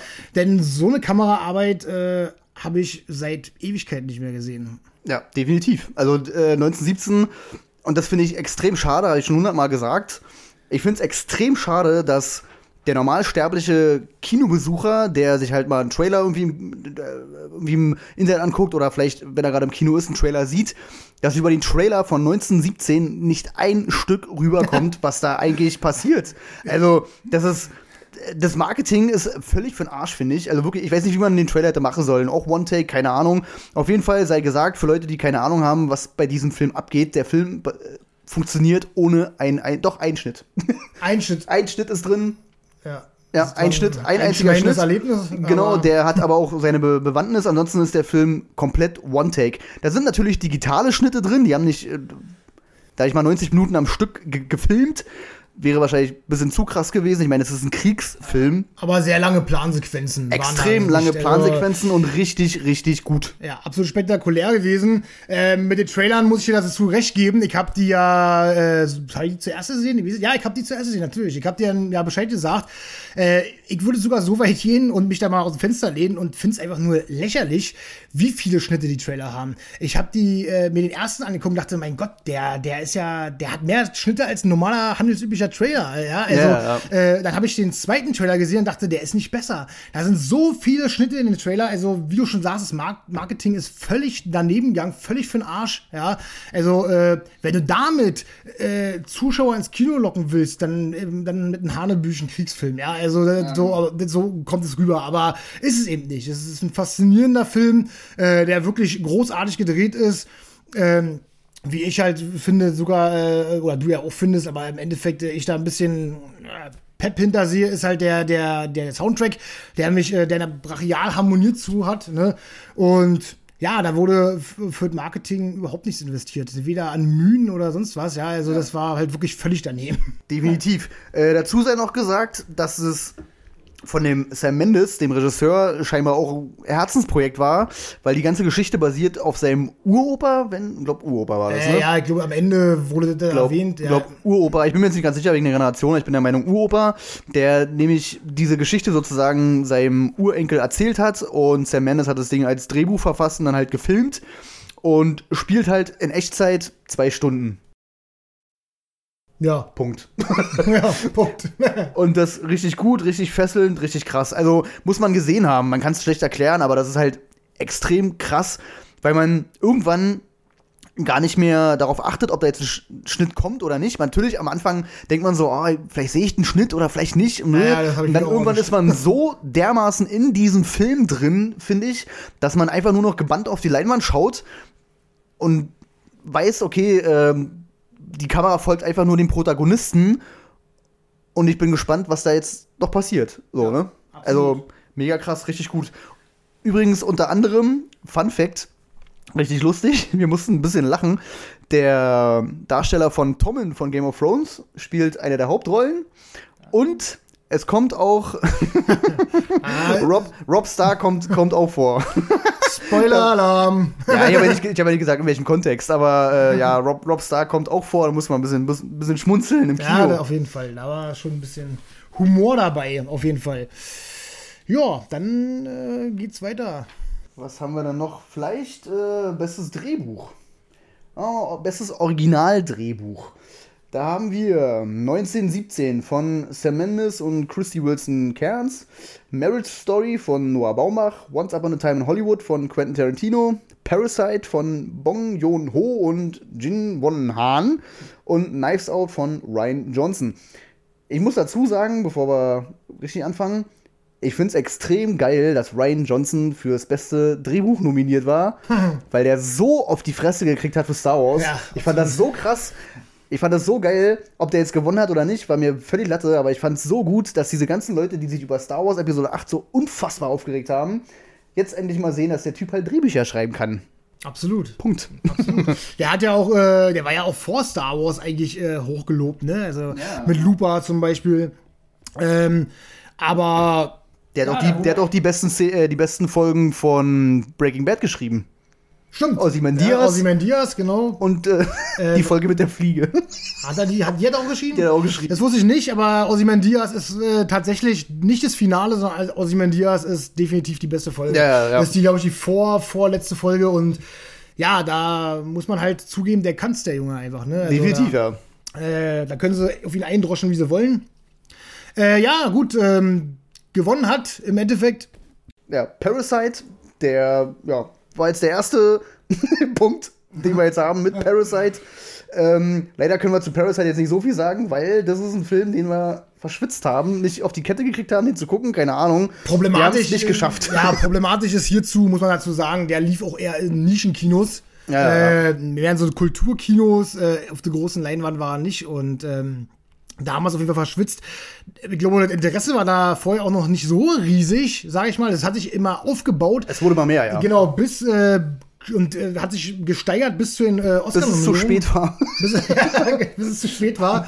Und jetzt äh, wird es halt noch schlimmer, ne? Also jedes Mal, wenn ich äh, jetzt, äh, wenn er wahrscheinlich jetzt vorlesen, wo er gewonnen hat, wird es halt immer schlimmer. Ich will den Film unbedingt sehen, ne? Man kann übrigens, ähm, werter Herr Schulz, ähm, das Mediabook von Parasite schon vorbestellen, kostet 32 Euro, gibt es in zwei Varianten, A und B. Da muss ich mich mal schlau machen. Ähm, mich hätte es ehrlich gesagt äh, auch nicht gewundert, wenn Quentin Tarantino das Ding gemacht hat, weil der schreibt halt auch unfassbar gute Drehbücher, ne? Ja, das Problem ist halt bei äh, Once Upon a Time in Hollywood ist das Problem, wir haben es ja selber mal angesprochen gehabt, hat der Film eigentlich direkt eine Story oder er hat natürlich eine Story, aber hat er im handelsüblichen Sinne eine Story? Weißt du, ist das Drehbuch deswegen gut, weil, weil da viele gute Einfälle drin sind? Oder aber im Endeffekt äh, verfolgt er bloß diese Zeitalter Hollywood halt, ne? Und ähm, Ich glaube, das Problem bei Once Upon a Time in Hollywood, was auch einige Leute gestört hat, der Film hat keinen Spannungsbogen. Also man kennt's ja, am Anfang passiert erstmal irgendwas krasses so, ne? Dann wird man erstmal reingeschmissen in den Film. Dann geht der Bogen langsam hoch bis zur Mitte des Films, so, ne? Dann geht's noch mal ein bisschen bergab und hinten raus geht's wieder hoch, so zum Finale. Und das hat der Film nicht. nee, hat er Also absolut der, nicht, der hat keinen ja. klassischen Spannungsaufbau, wie man den normalerweise kennt. Dann kann ich sagen, Marriage Story, wie gesagt, die Dialoge sind richtig geil. Also die sind wirklich richtig cool, wie aus dem Leben gegriffen. Kann man einfach nicht besser schreiben. Aber ist halt auch nichts übelst Weltbewegendes. Also, Ja, 1917 war ja auch ein Favorit gewesen, soweit ich weiß. Äh, Sehe ich jetzt ein bisschen skeptischer. Klar, der Film ist eine Überbombe, aber ist es jetzt, äh, ja, keine Ahnung, ist es jetzt äh, drehbuchwürdig? oder- also der Film hat halt nicht viel Dialog, weil die Protagonisten halt äh, sehr wenig Verschnaufpause haben, würde ich jetzt mal sagen, in dem Film. Ähm, man könnte da natürlich eher die logistische Seite von dem ganzen ja, honorieren, so, ne? Weil man muss natürlich in dem Drehbuch auch irgendwie äh, verständlich machen, wie das Ding halt nun mal gedreht wird, so, ne? Und das ist halt extrem aufwendig gewesen. Aber ja, es ist halt, die, es sind halt nicht viele Dialoge drin, etc. Also, ja. Ich denke, Parasite geht da schon auf jeden Fall klar. ja, absolut. so wie, wie ich das mitbekommen habe. Ähm, was haben wir denn dann noch? Dann haben wir bestes adaptiertes Drehbuch, können wir dann auch gleich noch abhaken. Ja. Da war nominiert Jojo Rabbit von Taika Waititi, Joker von Todd Phillips und Scott Silver, Lil Woman von Greta Gerwig, The Irishman von Steven Zellian und Die zwei Päpste von Anthony McCartan. Und gewonnen hat Jojo Rabbit, was mich ehrlich gesagt ein bisschen überrascht hat. Absolut, ja. Weil ich der Meinung war, also Jojo Rabbit haben wir leider auch nicht gesehen, aber soweit ich mitbekommen habe, Wir haben vieles hoffe ich, nicht gesehen. Hoffe, ich hoffe, ich spoilere jetzt nicht zu viel, aber ich glaube, es wird dem Trailer ja ersichtlich. Es geht um einen Jungen, der als imaginären besten Freund Adolf Hitler hat. Das ist ja schon mal, das ist ja schon mal eine Hausnummer. Ähm, dann ist Taika Waititi, der Regisseur, ist für, ich sag mal, sehr extraordinären Humor bekannt. So, der hat keinen normalen Humor, sondern der ist schon sehr ausufernd, sehr slapstick, sehr, sehr, weiß ich nicht, grotesk, viel Satire auf jeden Fall drin. Und ich war der Meinung, dass ein Großteil der Jury damit gar nicht umgehen kann. Also, dass, dass sie das nicht so feiern, so.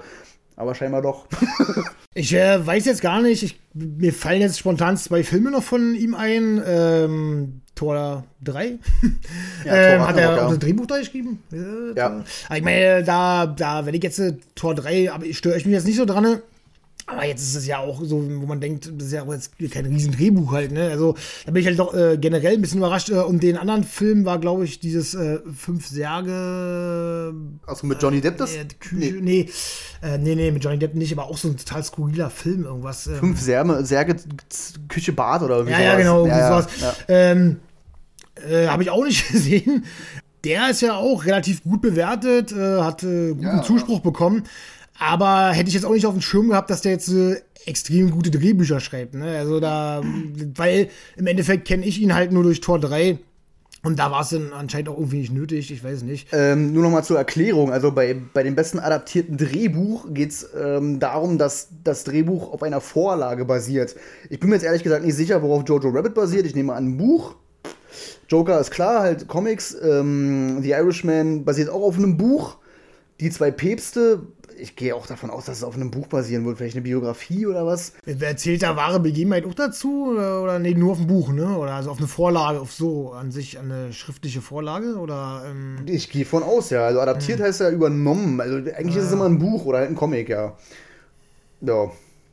Vielleicht hat er bei die zwei Päpste einer von beiden irgendwie eine Biografie geschrieben und dann wurde das. der wird wahrscheinlich, die- oder er hat sich eine schreiben lassen, oder also definitiv wird es da eine geben. Ja, ja, genau. Ja. Ähm, bei Little Women bin ich mir auch gerade nicht sicher. Ich gehe auch mal davon aus, dass es wahrscheinlich ein Buch sein wird. Ähm, ja, nur noch mal zur Erklärung. Ähm, also hat er sich das Ding nicht von vornherein ausgedacht, er fand es wahrscheinlich einfach nur lustig. so. Ähm, so. Möchte ich sagen, Ja, wir hätten jetzt noch beste Regie, bester Film und bester ausländischer Film. Wobei ich der Meinung bin, dass wahrscheinlich die meisten, außer Parasite, bei bester internationaler Film, wie es ja jetzt äh, heißt, es gibt ja nicht mehr den besten nicht englischsprachigen Film mehr, sondern nur noch den besten internationalen Film. Ähm, ich glaube, dass, dass die Filme nicht so die Riesenbeachtung gefunden haben, oder? Also, was, äh, was mir letztens äh, aufgefallen ist, ähm, lustigerweise sehe ich gerade, äh, dass Leid und Herrlichkeit da nominiert ist. okay. Ja, ja, wie gesagt, wir sind ja nicht fehlerfrei und wir lernen es auch nicht auswendig. Äh, brauchen wir uns ja nicht vormachen. Dann ist es bestimmt ein spanischer Film, oder? Natürlich in Spanien, versteht und steht hinter. Leid und Herrlichkeit, Spanien. Ich habe ich hab's so vermutet bei Antonio Banderas. Das ist auf jeden Fall kein, Deu kein also. Deutscher. Also, ähm, auf jeden Fall, ähm, ja, brauchen wir nicht lange drum herum schnacken. Äh, ist natürlich äh, Parasite geworden. Jetzt ist mir letztens aufgefallen, wir hatten beide die Sache gehabt, ähm, von wegen, wäre ja lustig, wenn er jetzt äh, bei äh, bester Film gewinnt, ja, ja. aber bei best, bester Fremdsprache ja nicht, da könnte ja irgendwas nicht stimmen. Allerdings habe ich mir nochmal durch den Kopf gehen lassen, natürlich kann es stimmen, weil äh, kann ja sein, dass die anderen, obwohl, nee, ist Quatsch, war, jetzt werden die ja bei besten, Nee, du dann hast mir ja du hast recht, du hast recht. die ja nominiert ja, ja, stimmt, Denkfehler Ja. von mir, du hast recht. Absoluter Denkfehler von mir, absoluter Denkfehler. Stimmt, du hast recht. Nee, ich muss dir recht geben. Düdüm. Ja, aber ja, stimmt. Das ist, ja, das ist für mich ist es immer noch verwirrend mit diesen Kategorien, mit den beiden. Ne? Wir, wir, wir haben ja auch schon darüber diskutiert, ob das nun Sinn macht oder nicht, oder ob das doppelt gemoppelt ist oder keine Ahnung. Es gibt halt ein paar Punkte, die wirklich dagegen sprechen, war das, das sagen wir ja beide, dass äh, man eigentlich äh, daraus eine komplette eigene Kategorie mit mehr Nominierten machen könnte. Ne? Genau, ja. Ich meine, wozu? Wozu, ne? Wenn er sowieso darüber nominiert wird. Und äh, dann auch ganz frisches Thema, äh, dass der äh, Regisseur, wie hieß er nochmal? Beng Yang Jong. Äh, Genau, der war das, ja. genau, der. Auf jeden Fall waren die Buchstaben, die Anfangsbuchstaben richtig. ähm, Bong Joon Ho, ja. dass der äh, den Oscar gar nicht mit nach Hause nehmen dürfte für den besten ausländischen Film. Genau, also hierzu, hierzu sei gesagt, dass für den besten internationalen Film kriegt der Gewinner nicht den Oscar. Sprich, der Gewinner, der, also der Regisseur, geht nach vorne und hält natürlich seine Rede und kriegt das Ding in die Hand gedrückt, aber er darf sie nicht mitnehmen. Der wird nur symbolisch überreicht. Finde ich halt, ist übelst der Quatsch. Also Total bescheuert, total Total bescheuert. dumm. Die haben doch das Ding gewonnen, warum dürfen sie den nicht haben? Vor allen Dingen, es ist doch eine eigene Kategorie. Ja, also, genau, es, ja. ist doch, es ist doch Quatsch. Also, warum wird denn da der Oscar nicht gegeben? Ne? Also, das, also, das verstehe ich einfach nicht. Äh, weil mir ist es aufgefallen, ich hatte bei, bei IMDb schnell geguckt und so und erstmal ist natürlich brachial, äh, wie der Junge es geschafft hat, äh, mit einem Film dreifacher Oscar-Träger äh, Ja, äh, zu sein. Ähm, dann ist mir aber auch gefallen, er müsste ja vierfacher Oscar-Träger sein. Genau, ne? ja. Und äh, warum kriegt man diesen Preis nicht? Also, also warum darf man den nur symbolisch haben und danach nicht mit nach Hause nehmen? Völliger Blödsinn, oder? Also das ist totaler Schwachsinn. Ich finde es auch für bester Film allgemein, also nicht bester internationaler Film, sondern bester Film, finde ich es auch bisschen fragwürdig, dass die Produzenten den Oscar kriegen und nicht die, generell die, die Macher. Dann sollen sie doch von mir aus dem Regisseur, dem Drehbuchautor, den, weiß ich, den Kameramann, bla bla, allen, die da mitgewirkt haben, sollen so, so ein Ding da in die Hand drücken. Mein Gott, ja. Also, es kriegen halt wirklich nur die Geldgeber, kriegen den Oscar für den besten Film. Und da Bong Joon-hoon, Hoon, Hoon, ähm, Du bist nicht viel besser als ich, ey. Ja, Bong Joon-Hu. Sag ich doch. Äh, dadurch, dass der Parasite halt mitproduziert hat, hat er halt auch den Oscar bekommen für den besten Film. Den durfte er dann halt auch mal behalten. Ja. Aber fragwürdig trotzdem, ne? Also absolut, da sind wir einer Meinung, oder? Das ist absolut Ja, fragwürdig. definitiv. Und das ist halt sowieso so eine Diskussion wert, diese ganze ähm, Debatte mit den, ähm, ja, den doppelt gemoppelten oder ob es nicht doppelt gemoppelt ist oder berechtigt oder nicht. Aber egal. Ich fand nur die, die Rede, jetzt können wir auch zum besten Film weiterleiten, weil jetzt sind wir sowieso schon Ah, mittendrin, beste, glaube ich. Kamera, beste Kamera haben wir auch noch. Würde mich. Beste Kamerad. Ah, beste Kamera, nein, Quatsch, Quatsch, was hatten wir denn noch? Hatten wir noch? Regie. Beste Regie. Regie, Ja. da, das wäre wär mir noch wichtig. Okay, also be bevor wir darüber Ja. leiten, muss ich sagen, dass ähm, der Regisseur von Parasite zu dem Zeitpunkt, als er die zwei Oscars da gewonnen hat, auch wenn er ihn eigentlich behalten darf, war für ihn das Thema abgehakt. Hat er später halt dann in einer weiteren Rede halt gesagt. Er meinte, hm, ich dachte, jetzt kann ich mich zurücklehnen und freudig den restlichen Abend genießen oder halt nach Hause gehen. Das Thema ist sowieso erledigt. Und deswegen finde ich es noch sympathischer, dass der halt noch zwei bekommen hat. Ja. Mega geil. Ah, ist schon, ist schon, ist schon eine coole Nummer gewesen, auf jeden Fall. Also kann man, da kann man nicht meckern. War auf jeden Fall auch so eine, so eine Überraschung, ne? Ja. Also sechs Nominierungen, das heißt nicht mal, nicht mal mit den meisten Nominierungen ins Rennen gegangen, weil ähm, dieses Jahr war ja noch was äh, präsent gewesen, auch eine Premiere. Und zwar gab es noch nie so viele Filme, die für so viele Oscars nominiert waren. Ne? Also, Also die Vielfalt an Filmen, meinst Genau, du? also, also nee, also sprich, äh, äh, äh, ich meine, dass halt m, so viele Filme jeweils für so viele Oscars nominiert waren halt. Okay. Dass äh, zum Beispiel Once Upon a Time in Hollywood hat zehn Nominierungen gehabt. Ach so, ja. The Irishman hat zehn Nominierungen gehabt. Joker hat elf gehabt. Äh, 1917 hat zehn gehabt. Ne? Also sowas gab es vorher noch nicht. Ne? Ähm, nur mal so nebenbei, das ist dann immer mal, was ich weiß. ähm, aber ja, ich weiß gar nicht, worauf ich jetzt hinaus wollte. Wollte noch irgendwas dazu sagen? Eigentlich nicht, war Eigentlich nur, dass es eine coole Nummer ist. Das, achso, doch klar, der hat sechs Nominierungen und hat äh, die größten halt abgegriffen. Ne? Also das fand ich halt extrem. Ja, ja, der- der ist halt der große Gewinner. Ne? Da brauchen wir Definitiv, ja. Ja. Dann haben wir ähm, Beste noch, Regie, wollte ich Genau, beste Regie. Das war mir noch äh, wichtig. Da war ja dann doch ein bisschen überraschend. Ähm, weil eigentlich wurde das Sam Mendes gehandelt. Ne? Also von mir auch. Also ich habe auch eigentlich damit gerechnet, dass ich auch damit gerechnet, kriegt. definitiv. Also nominiert waren äh, Martin Scorsese, äh, The Irishman, dazu später mehr. ähm, Bong Joon-ho für Parasit, Parasite, Sam Mendes für 1917, Quentin Tarantino für Once Up in a Time in Hollywood und Todd Phillips für Joker. Joker war für mich außen vor. Ähm, ich glaube, Tarantino war für mich sogar auch ein bisschen außen vor. Für mich war eigentlich äh, Sam Mendes, das war eigentlich der Favorit gewesen. Also für Ja, mich ja. war das eigentlich ein eindeutiges Ding. Na, am Ende hat äh, Bong Joon-ho mit nach Hause genommen. Total in Ordnung, aber überraschend, oder? Also war eine Definitiv. Ja, ja, auf jeden Fall. Also da kann man wirklich sagen, damit hat wohl keiner gerechnet. Vielleicht hat man mit so einigen Sachen gerechnet, aber damit auf jeden Fall nicht, finde ich. Und er scheinbar am wenigsten. Dann können wir eigentlich zur Königsdisziplin. Wir können danach natürlich noch mal ein bisschen drüber fliegen hier äh, über die anderen äh, kleineren Kategorien. Aber ich bin mir ziemlich sicher, dass es nur Hardcore-Fans äh, interessiert und äh, vielleicht gibt es da welche, vielleicht treten wir da jemand auf den Schlips. Aber für uns ist es erstmal wichtig, dass wir die großen Kategorien machen. Gut, dann gehen wir rüber gleich zu bester Film. Da war nominiert Once Upon a Time in Hollywood, 1917, The Irishman, Little Woman, Jojo Rabbit, Joker, Marriage Story, Parasite und Le Mans 66 gegen jede Chance. Den haben wir heute noch gar nicht besprochen, muss ich mal sagen. Ähm, den habe ich nämlich sogar gesehen und ich fand ihn richtig gut. Also die Chemie zwischen Christian Bale und Matt Damon ist unfassbar geil. Also wirklich richtig, richtig gut. Die spielen beide richtig coole Charaktere. Der Christian Bale ist so der, ja, das Genie, würde ich jetzt mal sagen, der extrem viel von Autos versteht, aber durch seinen Charakter und seine aufbrausende Art sich extrem viel verbaut.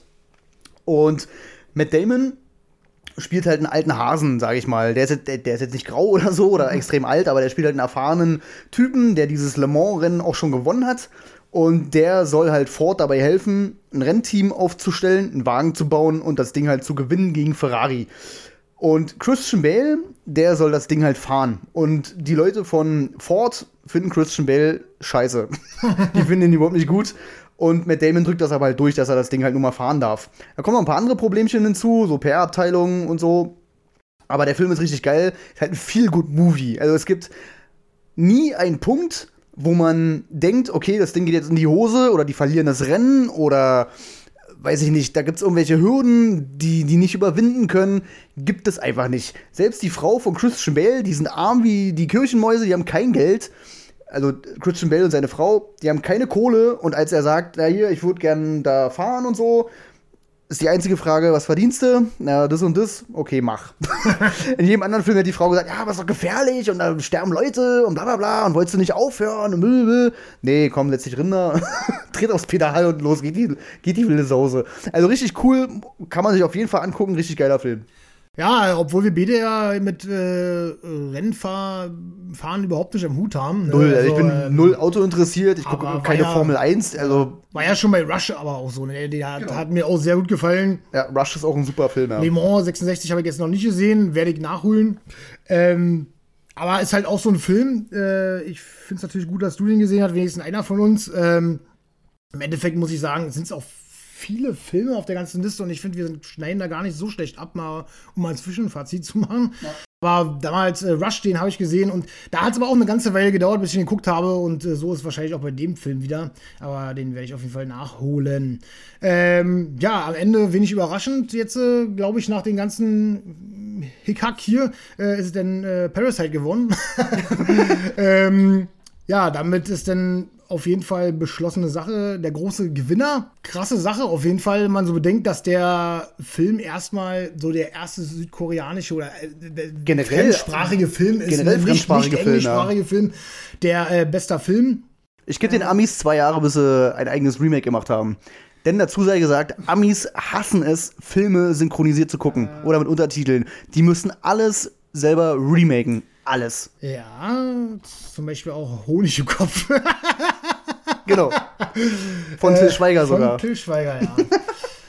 Leider nie von Oscar nominiert gewesen. Ähm, auf jeden Fall, äh, große, großartige Leistung. Ne? Und dann zusätzlich natürlich noch äh, die ganzen anderen äh, großen Kategorien zu gewinnen, ist natürlich ein großes Stück äh, Geschichte, Oscar-Geschichte. Jetzt, ja. Also Was ich extrem sympathisch fand, als sie dann den besten Film gewonnen haben, ist dann wirklich die komplette Crew mit Schauspielern auf die Bühne und die können halt, also die können halt meistens kein Englisch. Und die hatten eine Dolmetscherin dabei, also falls die Leute das nicht gesehen haben.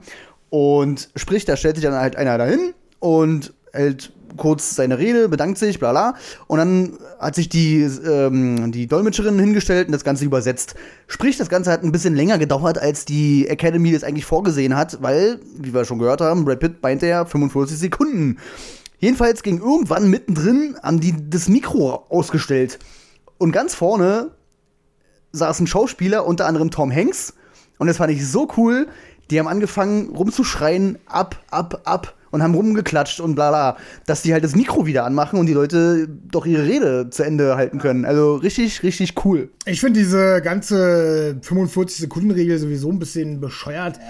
Also ich meine, klar sollte man das nicht über die, äh, über die Stränge hinausschlagen, aber man kann es auch übertreiben. Also 45 Sekunden, da schaffe ich nicht mal ich eine Rede zu halten. Also das ist, äh, ja, also da fällt mir auch mehr ein, als äh, 45 Sekunden zu füllen. Ich habe heute auch gelesen, dass wohl die längste Oscar-Rede ging irgendwie 5 Minuten 30 oder so. Ja. Und ich finde selbst das, mein Gott. Äh. Ja, lass es doch machen. also, die, die, die, lass doch die, die Show eine Show sein. Das ist so, dann sollen genau, soll man ja. lieber an anderen Ecken rum, umdenken, wie sie sowas ja. Äh, besser gestalten können, ne? Und nicht an den Reden irgendwie jetzt so rumschrauben oder die äh, kürzen wollen halt, ne? Naja, finde ich auch ähm, Hattest du einen Favoriten bei bester Film? Also, ich hatte ja auch schon gesagt, dass äh, diesmal mir sehr schwer fällt, da, ähm, wie, wie ich schon vorhin erwähnte, ich finde, dass sehr viele gute Filme 2019 rausgekommen sind. Das ja. war ein gutes Kinojahr. Also es hat mir deutlich besser gefallen als noch 2018 oder 2017. Also die Jahre davor waren für mich immer ein bisschen schwierig.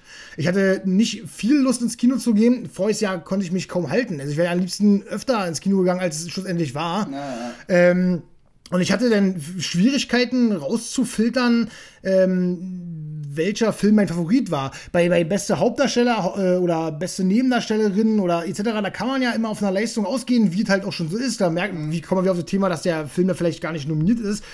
Oder vielleicht gar nicht der beste Film ist, aber die Leistung da drin ist halt enorm halt, ne? Ja. Aber bei den Filmen ist es mir wirklich schwer gefallen. Also ich hatte keinen richtigen Favoriten. Ich hätte mir aber gewünscht, dass es The Irishman wird, weil der Film mich am Ende auf eine ganz komische Art und Weise doch emotional gepackt hat. Und es lag gar nicht mal unbedingt an der Handlung an sich, sondern weil ich mit diesen ganzen Mafia-Filmen und gerade von Scorsese und ja, mit De Niro und Joe Pesci und etc.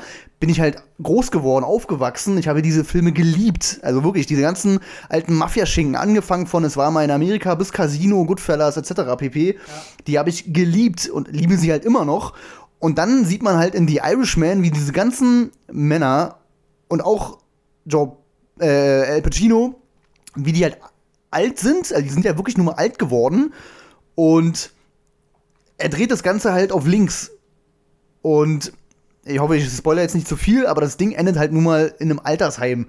Und Robert De Niro da so alt und gebrechlich in einem Altersheim zu sehen und dann ist sozusagen so diese Metaebene, so dieses, dieses Genre äh, Mafia-Film ist jetzt vorbei, so diese Ära, ja, diese Ära ist, diese Ära ist vorbei, so ne? Genau. Also Scorsese hat sich noch einmal bequem sozusagen so ein richtiges Epos zu machen, für viele zu lang halt, aber noch einmal dieses Epos zu machen über fast vier Stunden mit den alten Darstellern, hat's durchgezogen und macht einen Punkt, so ne? Und das war für mich, ich habe hier gesessen, das gesehen, da warst du ja dabei und da hatte ich, ich hatte einen richtigen Klops im Hals, weil ich dachte hier geht wirklich eine Ära gerade vorbei mit unfassbar richtig krassen Schauspielern, die über 30, 40 Jahre Filme gemacht haben, die Filme geprägt haben, die Preise gewonnen haben, Oscars gekriegt haben, etc. pp. Scorsese brauchen wir nicht drüber reden, der hat Filme gemacht, die sind unfassbar krass gewesen, aber diese Mafia-Ära, werde ich halt vermissen. ja, absolut. Äh, wie du schon erwähnt hast, ich wollte es gerade sagen, dass wir ja das Kind beim Namen äh, nennen können. Wir haben den Film hier zusammengeguckt und äh, wir haben beide, glaube ich, am Ende da gesessen und dachten so, what the fuck, Alter. Hier ist, hier ist gerade was zerbrochen, was weggegangen, was, was weggebrochen von dem, ja. von dem riesen Gletscher ist, was abgebrochen und ins Wasser gefallen und versunken. Genau dasselbe Gefühl hatte, hatte ich ja auch wie du, diesen Kloß im Hals am Ende, weil äh, man darf erstmal die Namen nicht vergessen, die, um die nochmal aufzuzählen, El Pacino, Joe Pesci, Robert De Niro, Martin Scorsese, das sind halt vier Namen, die sagen jeden was. Da kann mir keiner erzählen, äh, ja. ja. da habe ich noch nichts von gesehen oder keine Ahnung, ne? Ja, ja. Und äh, dass Martin Scorsese auch dieses äh, Mafia-Genre ähm, aufgezogen hat, mit aufgezogen hat, ist ja auch bekannt. Und ich weiß noch, dass äh, ich da an den Tag auch arbeiten muss. Du hattest, glaube ich, frei an dem Tag, glaube ich. Wenn ich mich nicht täusche, ich bin das jetzt nicht ganz sicher. Ich, ich glaube, ich glaube, ja. Ich musste da arbeiten, kam sogar ziemlich spät hierher. War auf dem Freitag, glaube ich, und äh, habe die dreieinhalb Stunden ohne Probleme durchgehalten. Ne? Also das und das und das, das, das ist halt so ein, so ein der, der, der ist ja, der ist ja nicht Action geladen oder sowas. Ne? Der, der ist überzeugt durch seine Art und Weise, wie er gemacht ist. Der ist für den Zuschauer von diesem Genre, von dieser Ära gemacht worden halt. Ne? Für die Leute ist der Film gemacht. Das hat Martin Scorsese äh, wunderbar hinbekommen und äh, da ist man mit einem lachenden, heulenden Auge dabei. Auf jeden Fall. Ja. Ähm, hat auf jeden Fall eine Riesenlücke hinterlassen und gleichzeitig auch einen Kreis geschlossen. Also ja. auf so vielen Ebenen. Ähm, The Irishman, der ganz große Verlierer bei den Oscars. Auf jeden Fall. Zehnmal, zehnmal nominiert. Zehnmal nominiert. Ja. Ein Skandal oder?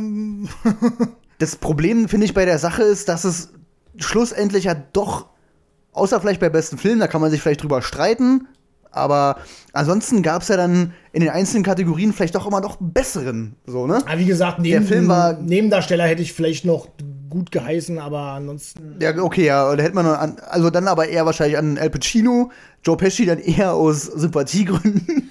Ich meine, die Kamera fand ich ja auch ganz gut bei Irishman, wie die ja halt am Anfang durchläuft und so. Das ist natürlich super gefilmt, aber da haben wir ja gesagt, yeah. äh, da gibt es keine Diskussion, da oh. kannst du nichts machen. Da, da ist einfach ein zu großer äh, Film mit 1917 gewesen. Da ja. kannst du nicht gewinnen. Das geht einfach gar nicht, ja. Was ich noch dazu erwähnen muss, und da muss ich auf jeden Fall einen ganz großen Stinkefinger an Netflix äh, zeigen. Denn das Problem bei Netflix ist halt, es ist ja schön und gut, dass die die Filme halt produzieren, weil Irishman war ja vielen anderen Studios zu teuer und Netflix hat es dann durchgezogen und die Kohle hingeblättert und dann durften sie das machen. Das Problem ist aber, es soll ja Leute geben, die sich das gerne auf Blu-ray oder was weiß ich kaufen möchten, um das in seiner Sammlung zu haben und Netflix macht das nicht. In den USA kommt der aber raus. USA kommt er raus. USA kommt er raus. Das Problem ist aber, das heißt noch lang gar nichts. Ne? Äh, ich habe einen Bericht gelesen, wo gesagt wurde, ja, äh, Irishman die, die Hoffnung wächst, dass es in Deutschland rauskommt, weil Irishman halt in den USA rauskommt. Aber Stranger Things gibt es auch in den USA. Ja, ne? Also ja, ja. da, gibt es hier aber in Deutschland nicht und wird wahrscheinlich so schnell auch nicht passieren. Ähm, ja, wahrscheinlich müsste man da irgendwelche Petitionen unterschreiben. Ich weiß es nicht, keine Ahnung, aber es ist halt, äh, ja, es ist, vor allen Dingen, es fördert ja den Untergang der äh, Medien halt, die du in der Hand halten kannst. Ne? Also das ist halt ein Riesenproblem.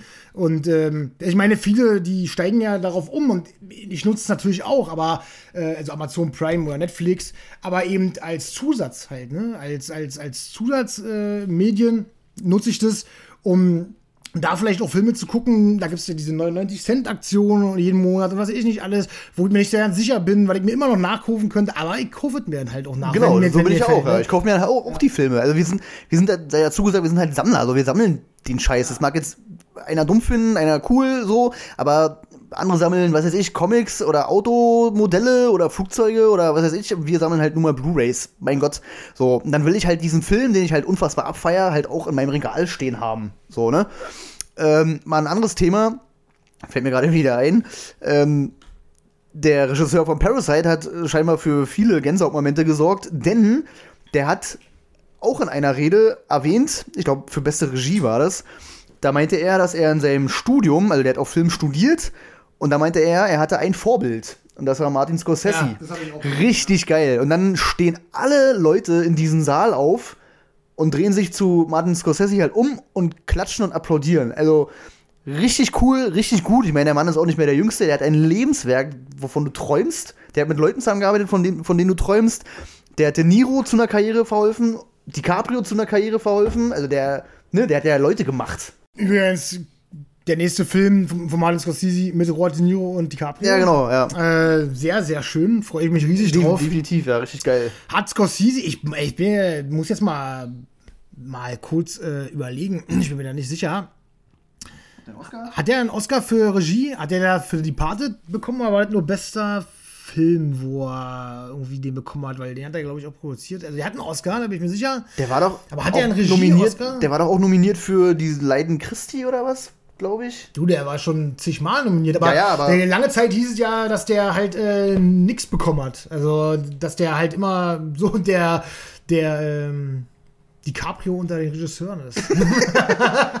Nein, Tom, Thomas Newman, 14 Mal nominiert. Und es gibt noch andere Leute, habe ich jetzt zwar die Namen jetzt nicht auf dem Schirm, aber es gibt noch ganz, gibt noch viel schlimmere Leute, die öfter nominiert waren und das Ding nicht gekriegt haben. Alter, das, äh, ja, da kannst du wahrscheinlich auch eine eigene Sendung draus füllen, aber ähm, ja. So, ich gucke gerade mal wegen den Oscars von Martin Scorsese.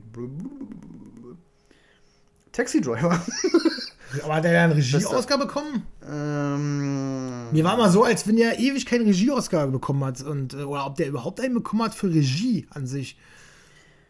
äh, kann Oscar-Nominierung. Ja, okay, letzte Versuchung Christi war auch nominiert. Ähm, oh, der hat so viel, ey. Nominierung, Nominierung, Nominierung. Nominierung. Ja. Nominierung. aber halt auch immer als bester Regisseur, ne? Aviator, Ja, aber genau, New York. aber genau das ist das Ding halt, ne? ja. Hat er den bekommen? Das ist, das ist die Oscar. Ah. Beste Regie für Departed. Ja, also doch für die Party bekommen. Und wer ja, den ja. Film nicht kennt, unbedingt gucken. Ja, So ein geiler Film. Das war für mich der Startschuss von DiCaprio. Also für mich persönlich, wo ich gesehen habe, okay, der Film, äh, der Film, der Typ macht jetzt wirklich richtig geile Filme. bei mir war es, äh, Gangs of New York, war so der erste, wo ich gedacht habe, hm, okay, kann man, auch von Martin Scorsese, ne?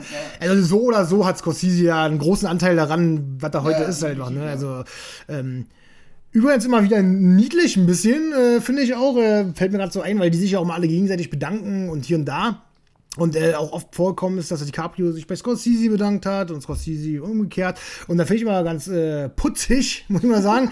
äh, der Brad Pitt war, der halt immer wieder äh, jetzt bei Golden Globes und BAFTA und Oscar und dies und das ähm, den äh, DiCaprio auch immer wieder lobend erwähnt hat. So eine richtige äh, Bromance schon geworden, ja, so ein bisschen Buddy. Äh, finde ich auch irgendwie cool. Äh, da, da ist die Wertschätzung zu erkennen, weißt du so. Und die sind ja auch beide so von eben Schlag so wie so geworden. Ich weiß nicht, also ja, den auch gerade so dieses Private, wie gesagt, ne, dass die halt viel Arrangement zeigen und dass die halt du wirklich den abkaufst, was die da sagen halt. Ne? Ja, Da auf, auf bei einer. Wellenlänge, so, ne? Genau, auf einer Wellenlänge. Der Regisseur von Parasite meinte auch, er würde gerne einen Texas Chainsaw Move machen und diesen Oscar halt in fünf Teile zersägen, damit jeder Nominierte von Best Regisseur halt äh, irgendeinen Teil davon abkriegt, weil er halt meint, ja, sind doch alle geil. Ja. Ja, gut, dann haben wir die Hauptliste durch, ähm, würde ich mal sagen. ja, würde ich auch sagen. Wir könnten noch mal kurz äh, erwähnen, was, auch, was vielleicht ein bisschen überraschend ist, interessiert vielleicht kein Schwein, ich weiß es nicht. Äh, die Sache ist, dass äh, bei mir auch ein bisschen das Interesse in den letzten Jahren daran äh, geschwunden ist. Und zwar, äh, ich hatte mir auch viele animierte Filme mal angeguckt, so halt, ne? Und ich meine, da sind ja auch viele nicht schlecht gemacht. Ja, also Wally oder oben, äh, so, da ist äh, Disney ja auch nicht auf den Kopf gefallen. Äh, jetzt war Toy Story 4 nominiert, Missing Link, äh, Drachenzähmen leicht gemacht, 3 und Mann, ey. Eis, Eiskönigin 2. Eiskönigin 2 war nominiert gewesen und was war noch nominiert? Was war das letzte, was nominiert war? Schön, dass es immer alles so geordnet ist. Äh, ach so. Nee, Eiskönigin 2 war gar nicht nominiert. nicht? Nee, war gar nicht Besser animierter nominiert. Film, nicht? Äh, nee, Aber ich, besser Filmsong war da. Stimmt, ich besser habe meinen Filmsong. Körper verloren. okay. Und wie hieß der Film? Und äh, Klaus. Das Ach, war stimmt, Klaus, der der Netflix-Film. Netflix-Film. Ja. Der soll ja auch ganz gut sein. Äh, am Ende ist es Toy Story 4 geworden. Hätte mich eigentlich an sich nicht doll überrascht. Ne? Also, aber wenn nicht die Vorgeschichte gewesen wäre, dann wäre der Golden Globes er nicht gewonnen. Äh, Ja, bei den BAFTA Awards hat er nicht gewonnen. Und sonst hat eigentlich äh, bei vielen äh, äh, Critic Awards hat er nicht gewonnen. Also da hat immer Missing Link gewonnen, zum Beispiel viel und so was, ne? Deswegen hat mich jetzt doch überrascht, dass der dann halt le letztendlich einen Oscar bekommen hat, ne? Ähm, ich muss sagen, ich habe keinen von den Animierten gesehen, wie gesagt, äh, vor, vor ein paar Jahren äh, hätte ich wahrscheinlich wirklich die, die durchlisten können und hätte wahrscheinlich äh, vier von fünf gesehen da, weil mich weil ich schon mal Interesse daran hatte und irgendwie mir halt ein bisschen besser gefallen hat. Obwohl ich Toy Story 4 nachholen werde, weil ich ähm, mit dieser Reihe doch äh, aufgewachsen bin. Ich war sogar bei Toy Story 1 und 2 als People noch im Kino gewesen. Den ersten hatte ich, glaube ich, auch noch im Kino gesehen. Und den dritten hatte ich mir zu Hause angeguckt, der war überraschend gut gewesen. Wer den ersten noch nicht gesehen hat, der. Wenn er sich den jetzt anguckt, übelst Psycho. da gibt es eine Szene mit einem Baby. Ja. Alter. Weil die Animation jetzt natürlich ein bisschen strange aussieht äh, zur heutigen Sicht, aber naja, gut.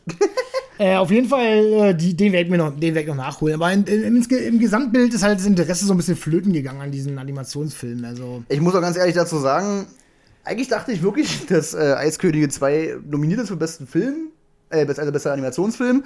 War dann aber wirklich doch nur äh, bester Song. Und was ich dazu sagen kann, ist, ich kann keine singenden Prinzessinnen mehr sehen. Also wirklich, Nee. ich kann es nicht mehr sehen. Ich habe mir heute auch aus Recherchezwecken mir die nominierten besten Filmsongs angehört. Alle. Und da hat auch wirklich der Film von, äh, der Film, der Song von Elton John hat auch wirklich zu Recht, finde ich, ähm, gewonnen. Und das Lied, was bei Eiskönigin 2 drin ist, ja, weiß ich nicht, ist halt kein Vergleich zu Let It Go. kann man halt wirklich überhaupt gar nicht vergleichen. Und wie gesagt, ich kann halt einfach keine singenden Prinzessinnen mehr hören, die mir erklären wollen, dass sie ja jetzt frei sind und eigenständig und äh, die Kraft haben und was weiß ich. Es ist halt immer dieselbe Leier und die sollen sich bitte was Neues einfallen lassen. Aber gut, Eisprinzessin 1 hat natürlich Milliard, eine, also über eine Milliarde eingespielt. Und da ist es natürlich nicht verwerflich, wenn man einen zweiten Teil macht. Aber trotzdem, also, nee, muss nicht sein. Es bin ich drüber. So, was kann man denn noch sagen? Bisschen schade vielleicht, dass wir Little Women nicht gesehen haben. Er soll auch sehr gut sein. Ansonsten wäre er wahrscheinlich auch nicht nominiert. Ist aber auch so ein Kostümchenfilm. Na, wahrscheinlich. Also, ich werde mir natürlich angucken, aber ich bin da immer so ein bisschen skeptisch, wie ich schon gesagt habe. Ansonsten sind wir, glaube ich, durch. Ja, also ich glaube nicht, dass, also ich bin ganz ehrlich, äh, ich glaube nicht, dass jemand interessiert, bester animierter Kurzfilm, bester Kurzfilm, bester Dokumentarfilm, bester Kurzdokumentarfilm. Ich kann es mir beim besten Willen nicht vorstellen. Ähm, googelt euch den Scheiß einfach raus, wenn euch das interessiert. Genau. ja. Achso, was man noch natürlich äh, dazu sagen kann: Die Razzie Awards, sprich die Goldene Himbeere, ist dieses Jahr das erste Mal nicht vor den Oscars, denn die Veranstalter haben sich dazu entschieden, das Ganze jetzt nach den Oscars zu machen und eine eigene Veranstaltung draus zu machen. Sprich, das Ding, ich weiß nicht, ob es bei uns in Deutschland, aber auf jeden Fall in Amerika läuft sogar im Fernsehen. Wir werden, denke ich, uns ranmachen und vielleicht mal so die Hochkaräter, würde ich es jetzt mal nennen, uns zu Gemüte führen, sowas wie John Rambo. Wird wahrscheinlich kein äh, abendfüllende Programm werden. Da wird noch ein paar andere Sachen zwischendurch. Äh, Ja, ja, halt genau, mal- wird jetzt nicht so ein Oscar-Ding hier werden, aber, Nee, ähm, aber so ein bisschen ablästern muss auch mal drin sein. absolut, vor allem, weil es bestimmt eine spaßige Nummer wird. Auf jeden Fall, ja, definitiv, ja. Vor allen Dingen, weil man ja auch äh, dazu sagen muss, ich habe ja, wir haben ja die Nominierten gesehen und äh, man kann es einmal nicht so ernst nehmen. Ein paar Sachen sind dann doch schon eher in die Richtung albern. Also mal gucken. Ja, ja. Das ist auch ein eigenes Thema. Also gerade gerade Stallone und Rambo ist so. Naja. Haben wir noch irgendwelche interessanten News, die wir vorbringen können? Du hattest, du hattest ja mal wie erwähnt, dass äh, Fast and Furious 10 irgendwie in zwei Filme gesplittet werden soll. Ja, genau, der soll in zwei äh, Teile gesplittet werden. Ich weiß auch gar nicht. Ähm, erst hieß es, glaube ich, meiner Meinung nach, dass 8, 9 und 10 halt Finale sind. Genau. Da kann man natürlich den Harry Potter machen. Und einfach mal die, den letzten Teil splitten in 260 Minuten Teile. Ähm, das ist wirklich grauenhaft. Ich äh, habe da auch gar keine Worte mehr für. Ich, ich will auch nicht und das nervt. Und äh, Es geht um Family. ja, es geht um Family. Jetzt, da wird auch noch einiges auf euch zukommen. ähm, nee, also ich finde es halt einfach albern, ne? Also der Junge, äh, der, der, der Erfolg gibt ihm ja leider recht, aber das Problem ist, der nutzt es ja so aus, der schlachtet dieses Ding so aus. Es ist einfach unfassbar. Ich kann mir vorstellen, da kommen noch Ed. Äh, nee, ähm, Vin Diesel. Ich meine, das ist ja sein Franchise. Also da hat der, glaube ich, ein Regisseur gar nichts zu sagen. Also, ähm, Ich äh, finde halt, er übertreibt es extrem. Ich würde mich nicht wundern, wenn da noch etliche Spin-offs kommen von den un unwichtigsten Figuren. Ähm, am Ende kommt raus, dass wahrscheinlich äh, Transformers auch ein Spin-off von Fast and the Furious ist, weil die Autos da ja eigentlich äh, Robobots sind und das nicht alles. Also, ähm, das ist eine ganz, ganz, ganz schlimme Hausnummer, finde ich. Also, das geht mir echt gegen den Strich. Ja. Ja, kann ich nicht, nicht viel dagegen sagen. Ähm, ja, ich habe äh, ansonsten News habe ich jetzt nicht so parat mehr jetzt äh, auf die Schnelle. Ich hätte noch, äh, ich hätte äh, noch einen Kinobeitrag äh, zu erwähnen, schnell, also die man da so mal. Kommst du jetzt auf Birds of Prey? Birds of Prey. ähm, ich fange mal an. Also Birds of Prey habe ich äh, vor Woche im Kino geguckt und habe das Schlimmste erwartet, was eigentlich nur geht. Suicide Squad ähm, braucht man nicht überreden, oder? Katastrophale Nummer. Ähm, selbst ich als äh, DC-Fan, der wirklich auch noch viel abverlangen kann von Filmen. Ich muss aber, glaube ich, dazu sagen, es wird einige Leute geben, wenn es da mehrere Leute gibt, die den Podcast hören, äh, die den Film, glaube ich, mögen. Also, ich glaube, das Suicide Squad, es gibt viele Leute, die ihn echt geil finden. Das kann ich mir aber beim besten Willen nicht erklären. Also, äh, ey, ich, ich, mag, ich mag DC, ich mag die, die, ganze Herangehensweise auch irgendwo, obwohl da viele Fehler drin sind, aber ich kann irgendwie jedem Film mal was Gutes abgewinnen. Aber ich Suicide Squad hört es dann halt auch einfach auf. ähm, da ist für mich vorbei. Äh, hatte, wie gesagt, äh, die Trailer geguckt von Birds of Prey und war überhaupt nicht angetan. Also dagegen habe ich mal den Wonder Woman Trailer gepackt und der hat, mir, hat mich halt total gefetzt. Ich hoffe, dass äh, nicht der gegenteilige Effekt dann kommt, der auch hierzu stattfand. Ähm, denn äh, er war längst nicht so schlimm, wie ich gedacht habe. Er war nicht wirklich gut, ja. er war nicht wirklich richtig gut, aber ähm, der hatte schon den Ansatz von, äh, von äh, Sachen, die mich interessiert haben. Gerade weil im Vorfeld viel über Action-Szenen geredet wurde. Ähm, da der ähm, Regisseur von John Wick, äh, Chad Stahelski, äh, hat die choreografiert oder hat äh, die Second Unit über, übernommen, glaube ich, für den Film. Und da war ich schon gespannt drauf, wie das umgesetzt wurde. Und Harley Quinn kommt nicht mal halb so nervig rüber wie in den Trailern. Ich habe wirklich was ganz Schlimmes erwartet, aber habe eine Spontanaktion gehabt, bin ich hingekommen und deswegen haben wir uns das mal jetzt. Und DC muss ja für mich sein. Im Endeffekt ist es einfach so, die Geschichte äh, ist total bescheuert. Also sie ist nicht gut, äh, sie wirkt ein bisschen wie ein Deadpool-Abklatsch, da muss ich leider auch vielen anderen recht geben. Aber äh, es ist ein unterhaltsamer Film. Er unterhält halt Harley Quinn, Margot Robbie als Harley Quinn, äh, die nutzt ihr Potenzial da voll aus. Ja, also so wie die durchgedreht ist, so durchgedreht ist auch der Film erzählt. Ja. Das heißt, die hält die, den Film auch immer wieder ab und sagt so, oh nee, so war das gar nicht gewesen. Ich muss noch mal kurz drüber nachdenken und sowas. Mhm. Das mag vielleicht manchen sauer aufstoßen. Ich fand es persönlich ziemlich lustig. Und der Humor hat auch eigentlich ziemlich gut gesessen. Sie haben sich, glaube ich, nicht an Comic, äh, Comics gehalten. Also die Figuren sind abseits von Gut und Böse, muss ich dazu sagen.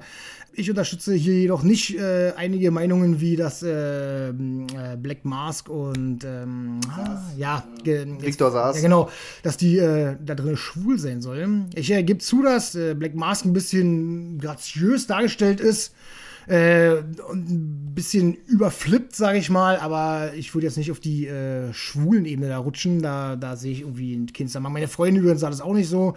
Ähm, nee, da bin ich nicht ganz drauf. Aber es wurde sich halt da gar nicht dran gehalten und äh, die Figur an sich ist verschenkt. Mache ich kein Hehl draus, die ist völlig verschenkt. Aber was er da spielt, ähm, ähm, jetzt fällt mir der Name nicht ein, jetzt übernehme ich deine Eigenschaften. Ähm, äh, ähm, ähm, ja, Mann, bin ich bescheuert? Wie heißt er denn? Meinst du den Schauspieler? Ja, natürlich den Schauspieler. Na, Obi-Wan Kenobi. ja klar, warum ich darauf nicht gekommen? ja, klar. Aber bin ich bescheuert? Ian McGregor. Ja, genau, Ian McGregor. Der, was er da spielt, äh, ist aber geil. Er spielt es cool mit Leidenschaft. Du merkst, er hat Bock, der hat Spaß bei der Rolle, weißt du so. Hat zu dem Film gepasst, äh, der wollte unterhalten, das hat er halt einfach getan. Und äh, die Action-Szenen waren wirklich geil, geil choreografiert, waren echt stark gewesen, äh, haben den Film äh, hochgehoben. Ne, der hätte, der wäre sonst 0815 gewesen, aber die, äh, die, die, die Kampfchoreografien waren wirklich saustark gewesen. Also da gibt es eine Szene mit äh, Harley Quinn, wo die in ein Polizeirevier geht, mit so einem Gummigeschossgewehr da, so eine Schrotflinte. Und da kommt Konfetti raus und bunte Wolken und Barf halt in Slow Motion. Das sieht halt so cool aus. Also es hat schon richtig Laune gemacht, dem zuzugucken. Äh, ist halt natürlich trotzdem ein übelster Harley Quinn-Film. Vorher wurde es aufs Derbste abgestritten, dass es so ist, aber es ist so. Es ist ein Harley Quinn-Film und äh, Birds of Prey nur Anhang. So halt, ne? Ja, ja, ja. Wurde äh, am Ende aber trotzdem für mich dann gut äh, integriert in das Ganze, ein bisschen zu kurz am Ende, etc. Aber ich könnte mir dann halt vorstellen, dass sowas in einem zweiten Teil funktioniert, wenn die wirklich alle miteinander äh, in Truppe sind. Also wäre das quasi so, als wenn sie Deadpool 2 X-Force genannt hätten. Ja, genau, so ungefähr. So kann man sich das vorstellen, ja. Vielleicht nicht ganz so, ganz so wenig, aber weil du siehst die Schauspielerin immer einzeln, am Ende fügt sich das Element so zusammen. Ja. so, aber es ist halt äh, für meinen Geschmack dann auch ein bisschen wenig gewesen. Äh, was ich ganz groß äh, finde, was ich ganz groß finde, ist äh, wenig bis kaum CGI. Also wirklich, äh, da haben sie endlich mal gelernt anscheinend. Mhm Darüber wurde sich aber Ende, am Ende schlussendlich auch noch beschwert, dass äh, warum denn so wenig Superheldenkraft da drin vorkommt. Ähm, ich meine, man kann auch immer irgendwie versuchen, den sauren Apfel zu beißen, aber irgendwie und irgendwas schlecht zu finden oder Gesicht zu verziehen. Aber äh, für mich war das absolut ein Lerneffekt. Die haben sich wirklich größtenteils an handgemachte Action gehalten und äh, das muss ich positiv hervorheben. Da hat, äh, haben sie endlich mal begriffen, dass äh, ein CGI-Gewitter eben nicht alles ist, vor allen Dingen schlecht ist. ja, ja, auf jeden Fall. Und DC hat ja wirklich etliche Probleme damit, dass am Ende halt richtig die Grafikkarte hochgefahren wurde. Ja. Absolut. Also, äh, ich möchte jetzt nicht mal, nicht mal darüber reden, dass es eine übelste Kinoempfehlung wäre. Aber man kann sich, wenn man Sonntag mal verregnet äh, auf der Couch sitzt und denkt, hm, ich will, was mich unterhält, kann man sich den auf jeden Fall gut geben. Und wie gesagt, ich dachte eigentlich laut den Trailern, das wird einfach nur nervig. Harley Quinn wird total überzeichnet. Also, sie ist nicht mehr die gleiche wie bei Suicide Squad irgendwie, weil das war ja dann doch das Highlight in Suicide Squad gewesen. Aber schlussendlich ist er halt doch irgendwie die, dieselbe, extrem ausgeflippt und äh, zum Gewaltpegel muss ich sagen, da bin ich auch schon wieder nicht einer Meinung mit vielen anderen. Es wird öfter mal gesagt, die haben die Gewaltschraube übelst nach oben gedreht und ähm, das ist auch sogar übertrieben. Nee, nee, ist nicht so. Der ist deutlich brutaler als andere DCEU-Filme.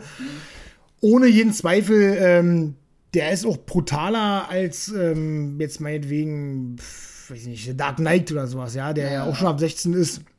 Aber ähm, er hält sich in Grenzen, weil er eher mit Knochenbrüchen äh, dahergeht. Und da gibt es auch eine Szene, die ist schon deftig. Ähm, ich sag nur äh, Harleys Hammer und diverse Knochen von einem Körper ja, eines ja. Bösartigen. Aber äh, im Großen und Ganzen, da spritzt mal da ein bisschen Blut und da spritzt ein bisschen Blut. Also die, die Schläge sind halt nicht, ähm, nicht äh, rotlos, sondern sie, da spritzt halt wirklich mal Blut. Weißt du, so, das ist halt äh, der, der, der Begriff, äh, warum der ab 16 ist. Aber äh, da sage ich mir, Deadpool ist dann doch eine Schippe härter. Ne? Also ja, da wird auf jeden Fall nicht übertrieben, meiner Meinung nach. Gut. Dann kann ich ja noch mal ganz kurz was. Äh, nee, möchte ich nicht. Hab ich Bock drauf. Okay, dann bis, bis, bis nächste Mal. Ich habe jetzt keinen anderen Film gesehen, aber ich möchte auf jeden Fall noch mal zwei, drei Sätze zu Vikings äh, verlieren, weil ich glaube, dass es sehr viele Leute gibt, die die Serie halt abfeiern und das verfolgen. Habe ich auch mal mit Begeisterung. Bis zu einem gewissen Punkt. Ich glaube, jeder weiß, wovon ich rede. Und dann fiel die Serie immer weiter in den Boden. Also das war mein Eindruck. Ich habe es dann mit meiner Freundin natürlich durchgezogen, weil man natürlich wissen wollte, irgendwie wie es weitergeht. Und mittlerweile ist man auch an einem Punkt, wo man weiß, okay, nach der Staffel ist dann auch Schluss. Und dann will ich natürlich auch wissen, wie das ganze Ding ausgeht. Ich muss jetzt aber auch positiv erwähnen, dass mit dem Mid-Season-Finale, also sprich nach Folge 10 jetzt, endlich mal wieder Vikings-Feeling hochkam. Also es war mal wirklich wieder eine Folge, die wirklich richtig, richtig gut war. Die hat ein bisschen Anlaufschwierigkeiten gehabt, weil am Anfang auch wieder so GZSZ-Feeling am Start war, so, was die letzten Folgen immer mitgeschwungen hat. Aber die Folge kriegt dann auf jeden Fall richtig Drive und geht dann auch wieder richtig gut ab. Das Ende, und ich hoffe, ich spoiler jetzt nicht übelst rum, aber ich glaube, das Ende ziehen sie nicht durch, denn dann würden sie sich wirklich den letzten Rest an, ich sag mal, Charisma, der in der Serie irgendwie vorherrscht, würden sie sich dann irgendwie selbst klauen. und das haben sie in der Serie oft genug gemacht. Also, gerade in Staffel 3, wo dann der, der, der Bruch in der Serie sozusagen stattfindet, dann gibt es noch eine Figur, die sehr interessant und charismatisch auch dargestellt wurde von einem der, wie heißen die Brüder? Starsguard-Brüder. Ähm, ja, Floki. Und den verbannen sie halt auf eine Insel und der ist dann auch weg. Also ganz komisch, was die da machen, aber ich lasse mich auf jeden Fall überraschen, wie es jetzt in den letzten zehn Folgen dann irgendwann im, ich glaube, Spätsommer oder so kommen die, wie es dann weitergeht. ich hoffe, dass es nicht so wird wie die erste Hälfte der Staffel. Und kurze Empfehlung von uns beiden noch am Rande: Picard gucken. Ja, auch, wenn, absolut. auch wenn man von Star Trek keine Ahnung hat, Star Trek nicht gemocht hat, weil es einem zu langweilig war oder zu doof aussah oder was weiß ich. Trashig. Trashig, genau, waren wir vorher auch der Meinung. Also es gibt natürlich Trekkies, die übelst auf Star Trek abfahren. Meine Freundin hat auch, äh, glaub, Next Generation und, und Deep Space Nine und so geguckt. Also die kannte sich da ein bisschen besser aus und die war auch der ausschlaggebende Punkt, dass ich mir das angeguckt habe. Hast du jetzt schon weitergeguckt oder? Na, die drei Folgen. Naja, die habe ich auch gesehen. Ja. Ähm, aber Picard sieht unfassbar, unverschämt gut aus, finde ich. Hat eine richtig geile Atmosphäre und ist einfach geil. Also wirklich, also ich kann da echt nicht meckern. Ich Nee, finde die Serie richtig gut. Ich kann auch nicht mehr, ich bin überhaupt gar kein Star Trek-Fan. Ich meine, das ist, ist schon wieder. Da kommt mein äh, berühmter Satz von damals. Wir kennen uns ja schon Ewigkeiten. Also, äh, das müssten jetzt schon mehr als 20 Jahre denn sein. Und damals war mein Satz, den ich mir auch öfter mal anhören darf, äh, ich gucke nichts, was mit Star anfängt. Äh, habe mittlerweile schon Star Wars geguckt und äh, jetzt äh, ist es auch so weit, dass ich was von Star Trek gucke. Hast du Stargate schon gesehen? Stargate habe ich nicht gesehen, das wird doch nicht passieren. Das wird doch nicht passieren. Starship Troopers habe ich gesehen. ähm, ähm, ja, also, aber wie, wie er schon gesagt hat, die Atmosphäre ist halt wunderbar. Es sieht unverschämt gut aus. Äh, man ist jetzt noch so ein bisschen, äh, sag ich mal, ahnungslos, wohin das Ganze geht, obwohl in Folge 3 da schon einige Sachen passieren, die die Richtung lenken, wo man denkt so, ah, jetzt äh, springt der Funke über, jetzt geht's los. Ähm, an der Stelle möchte ich jetzt auch nicht weiter darauf eingehen, aber im Endeffekt äh, kann man wirklich sagen, da wird man mitgerissen von halt. Ne? Man hat nicht das, das, das, das Gefühl, was von ähm, extrem Star Trek zu sehen. Man hat das Gefühl, da einfach eine, eine total atmosphärische Science-Fiction-Serie zu sehen. Und ähm, ja, und äh, dazu muss man ja auch sagen, äh, Jean-Luc Picard ist halt einfach ein übelst charismatischer Definitiv. Also ne? Patrick Also- Stewart, der spielt das schon richtig geil runter. Also der, der ist irgendwie für die Rolle geboren, habe ich das, irgendwie das Gefühl. ja. Der muss dieser Typ sein. Ich habe auch schon so ein bisschen mit dem Gedanken gespielt, ob ich vielleicht mal in diese alte Serie, ähm, ich glaube, das ist Deep Space, ich habe keine Ahnung. es gibt so viele Ableger davon. Ich habe auch überlegt, äh, Da mal reinzugucken? aber ich habe äh, echt Angst. Also ich habe Angst, dass ich da mir die neue Serie verbocke. Ich weiß es nicht, ich habe keine Ahnung. Aber äh, scharf wäre ich schon drauf, halt gerade wegen Jean-Luc Picard, den halt äh, da einfach zu beobachten halt. Ne? Und der hat halt eine, äh, der Patrick Stewart hat eine Leinwandpräsenz da. Also Ja, funktioniert halt. Ne? Und deswegen würde ich mich sogar auch dazu überwinden, vielleicht da mal reinzuschauen. Ja, Ja. gut. Ich denke, dann sind wir eigentlich ja, mit den Themen so durch. Oscars haben wir gewobt. Wir haben dann noch ein bisschen Film und Serien bequatscht. Warum wir das am Ende gemacht haben, äh, nochmal Serien und Filme bequatscht, ist, dass wir eigentlich natürlich ursprünglich ein anderes Konzept hatten, uns die Oscars da ein bisschen zwischengekommen sind, würde ich mal sagen, äh, und gleich mit so einem Special angefangen haben eigentlich. Denn eigentlich geht es ja darum, dass wir den Podcast über Film und Serien so schon aufbauen und aufziehen, dass wir halt äh, darüber reden, was wir gesehen haben, wofür, äh, an Filme, an Serien in letzter Woche, da vielleicht Inspiration noch weitergeben können ähm, und danach äh, Neuigkeiten und unsere Meinung dazu präsentieren können und äh, dann auch hinüber Special-Episoden machen können, Spezialepisoden mit spe spezialen Themen. Genau. Und ähm, deswegen haben wir am Ende nochmal angefangen, äh, so ein bisschen in die Nische reinzurutschen, ähm, damit es ein bisschen leichter der Übergang ist. Genau. Also es soll nicht immer regulär um die neuesten Kinofilme gehen. Wir probieren natürlich und werden auch in die Filme reingehen, wenn uns denn einer interessiert. Also wenn ein Monat halt nur Gülle rauskommt, dann gehen wir halt auch nicht rein, da sind wir ganz ehrlich.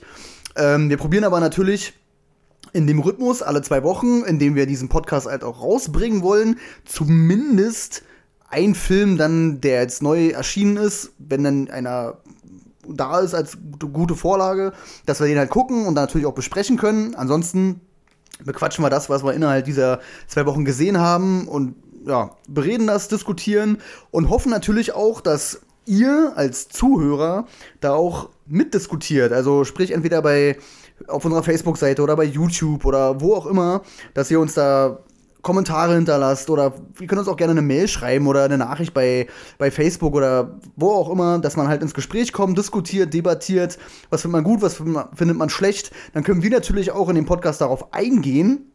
Von mir aus auch, wenn Fragen aufkommen, könnt ihr die auch stellen, dann können wir die auch beantworten. Also wir sind da wirklich für alles offen. Genau aus dem Grund machen wir das ja. Also wir möchten ja natürlich äh, ins Gespräch kommen und über Filme reden, so, ne? Dadurch, dass wir ja sehr viel uns mit dem Thema Film beschäftigen und natürlich auch andere Sendungen gucken, und da ja nun mal nicht mitreden können, weil, ne, ähm, schaffen wir uns halt unsere eigene Plattform und die möchten wir halt auch nutzen und da seid ihr auf jeden Fall gefragt und sollt euren Beitrag dazu leisten. Ja, na, zumal äh, man, glaube ich, auch keinen großen Hehl draus machen braucht oder irgendwelche Geschichten erfinden, dass äh, natürlich die Motivation größer ist, wenn da mitdiskutiert wird, ne? Wenn sich mehrere das anhören, da ist die Motivation größer, vielleicht äh, auch ähm, mehr zu machen, ne? Oder sich, sage ich mal, äh, mehr reinzusteigern, weil wir haben natürlich noch ein paar Pläne und vielleicht auch mal, dass äh, nicht nur alle zwei Wochen irgendwas äh, von uns kommt. Da kann man natürlich ähm, mit ein bisschen Input natürlich ein bisschen mehr aus dem Boden stemmen. Genau, also wir werden natürlich abseits vom Podcast, haben wir auch schon ein paar Ideen und auch schon Pläne und auch schon ein paar Sachen angefangen, die, womit wir dann auch den YouTube-Kanal so ein bisschen füllen wollen. Ähm, sei es irgendwelche Special-Themen bereden oder ja, Videos, lasst euch auf jeden Fall überraschen, da kommt noch ein bisschen was. Und wir wollen das Ganze auf jeden Fall auch ausbauen. Also es bleibt nicht nur bei diesem Podcast. Wir haben da schon ein paar Ideen im Kopf und wir hoffen, auf jeden Fall, dass ihr da mit an Bord seid. Lasst uns auf jeden Fall Feedback da. Ich meine, wir machen das das erste Mal. Wir sind nicht fehlerfrei. Genau. Wir entschuldigen uns für Stotterer oder für Haspler oder vielleicht, dass wir ein bisschen ahnungslos ja auch manchmal dastehen. Ich meine, wir sind ja nicht, äh, wir sind ja keine Roboter, Maschinen oder sonst was. Genau, also ähm, wir müssen auf jeden Fall auch erstmal in diese Rolle reinkommen und ja, erstmal ein bisschen reinkommen. So, ne? Gibt uns ein bisschen Zeit. Ich hoffe, ihr habt durchgehalten. Ihr könnt ja bei YouTube irgendwie einen Kommentar hinterlassen von wegen. Ihr seid scheiße. Genau, ihr seid, genau schreibt, schreibt in den YouTube-Kommentare, ihr seid scheiße und dann wissen wir, okay, ihr habt bis zum Ende diesen Podcast gehört. ja, in diesem Sinne äh, verabschieden wir uns. Genau. Hat sehr Spaß gemacht, auf jeden Fall äh, für uns und hoffen, dass wir diesen Spaß auch weiter fortsetzen können. Und damit war's das erstmal. Definitiv, ja. Dann wünschen wir euch für die nächsten zwei Wochen erstmal alles Gute und geht ins Kino. Bis dann. Bis dann.